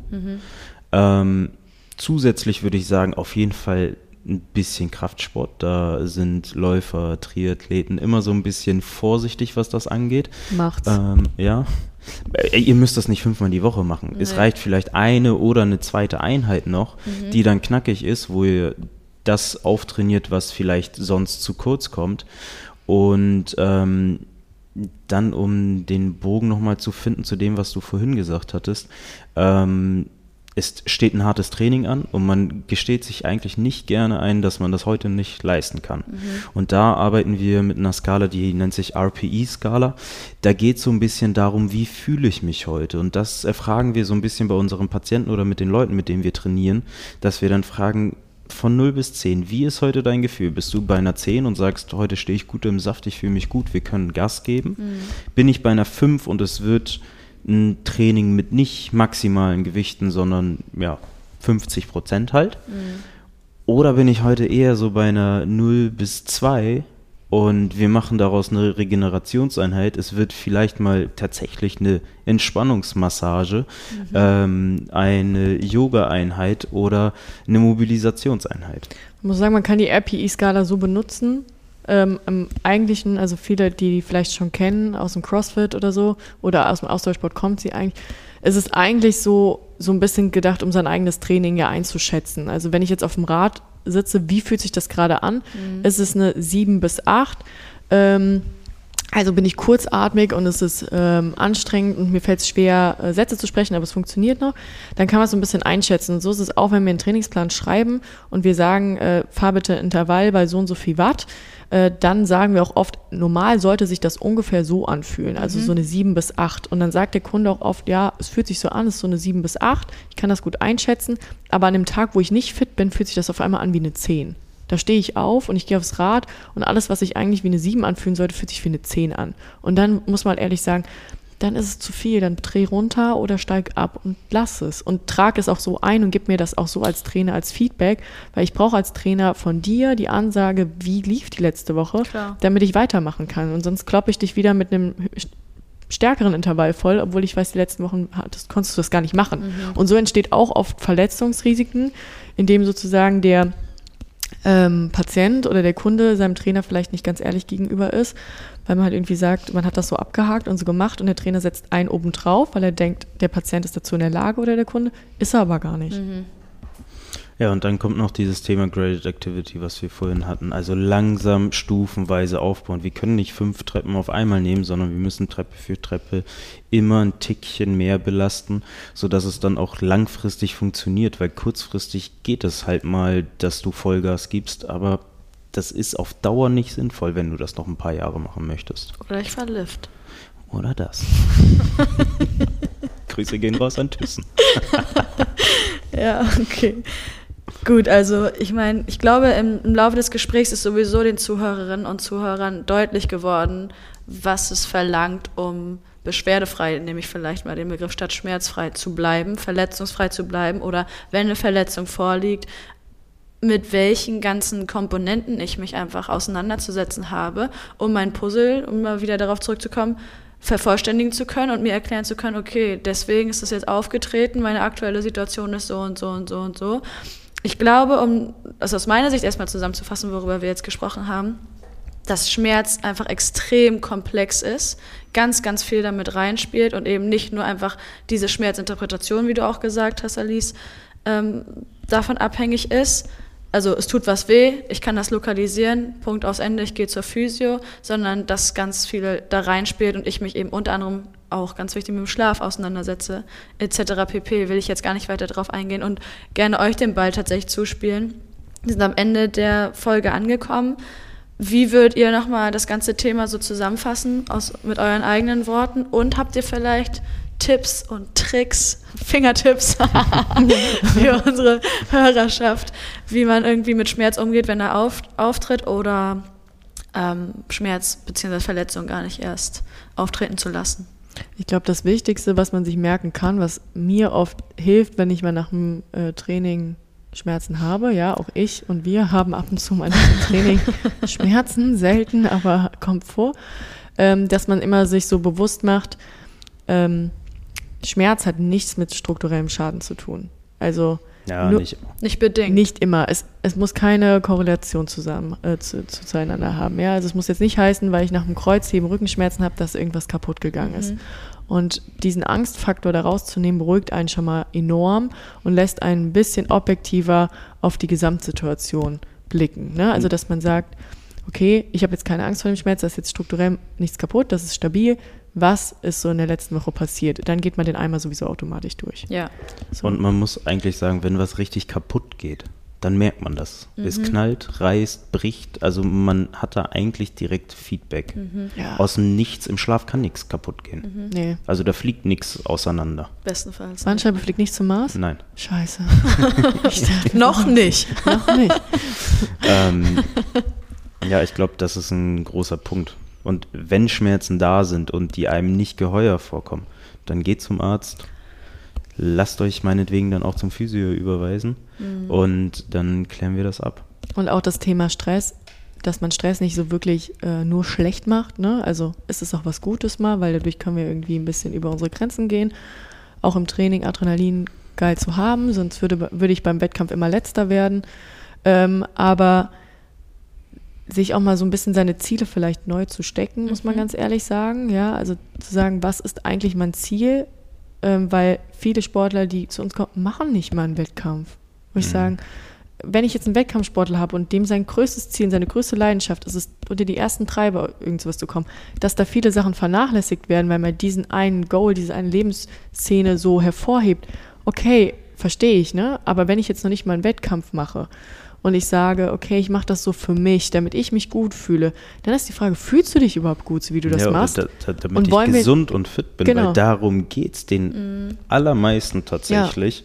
Und dann macht es nicht so viel Sinn, sich immer Ja. äh, Und rauszuschießen. da würde ich sagen, wenn du gesund und fit sein willst, dann sollte man den Trainingsplan so überarbeiten, dass du dich auch gesund und fit fühlst und nicht hoffst, dass das irgendwann eintritt. Und wenn du einfach nur gut aussehen willst, also sagen wir jetzt, ich will ein Sixpack haben, dann gibt es deutlich einfachere Drehschrauben wie Ernährung, an denen man rumschrauben kann, bevor man sich wirklich jeden Tag mit einem High-Intensity-Training wegballert. Weil dann muss man ehrlich sagen, belügt sich die Person selbst. Sie kriegt ihr Essverhalten zum Beispiel nicht unter Kontrolle und versucht es zu kompensieren, indem sie durch andere Sachen so viel Kalorien wie möglich zu verbrennt. Ja. Und dann ist auch wieder das Problem ganz woanders. Und diese drei Variationen gibt es meistens. Wettkampf, Gesundheit, Aussehen.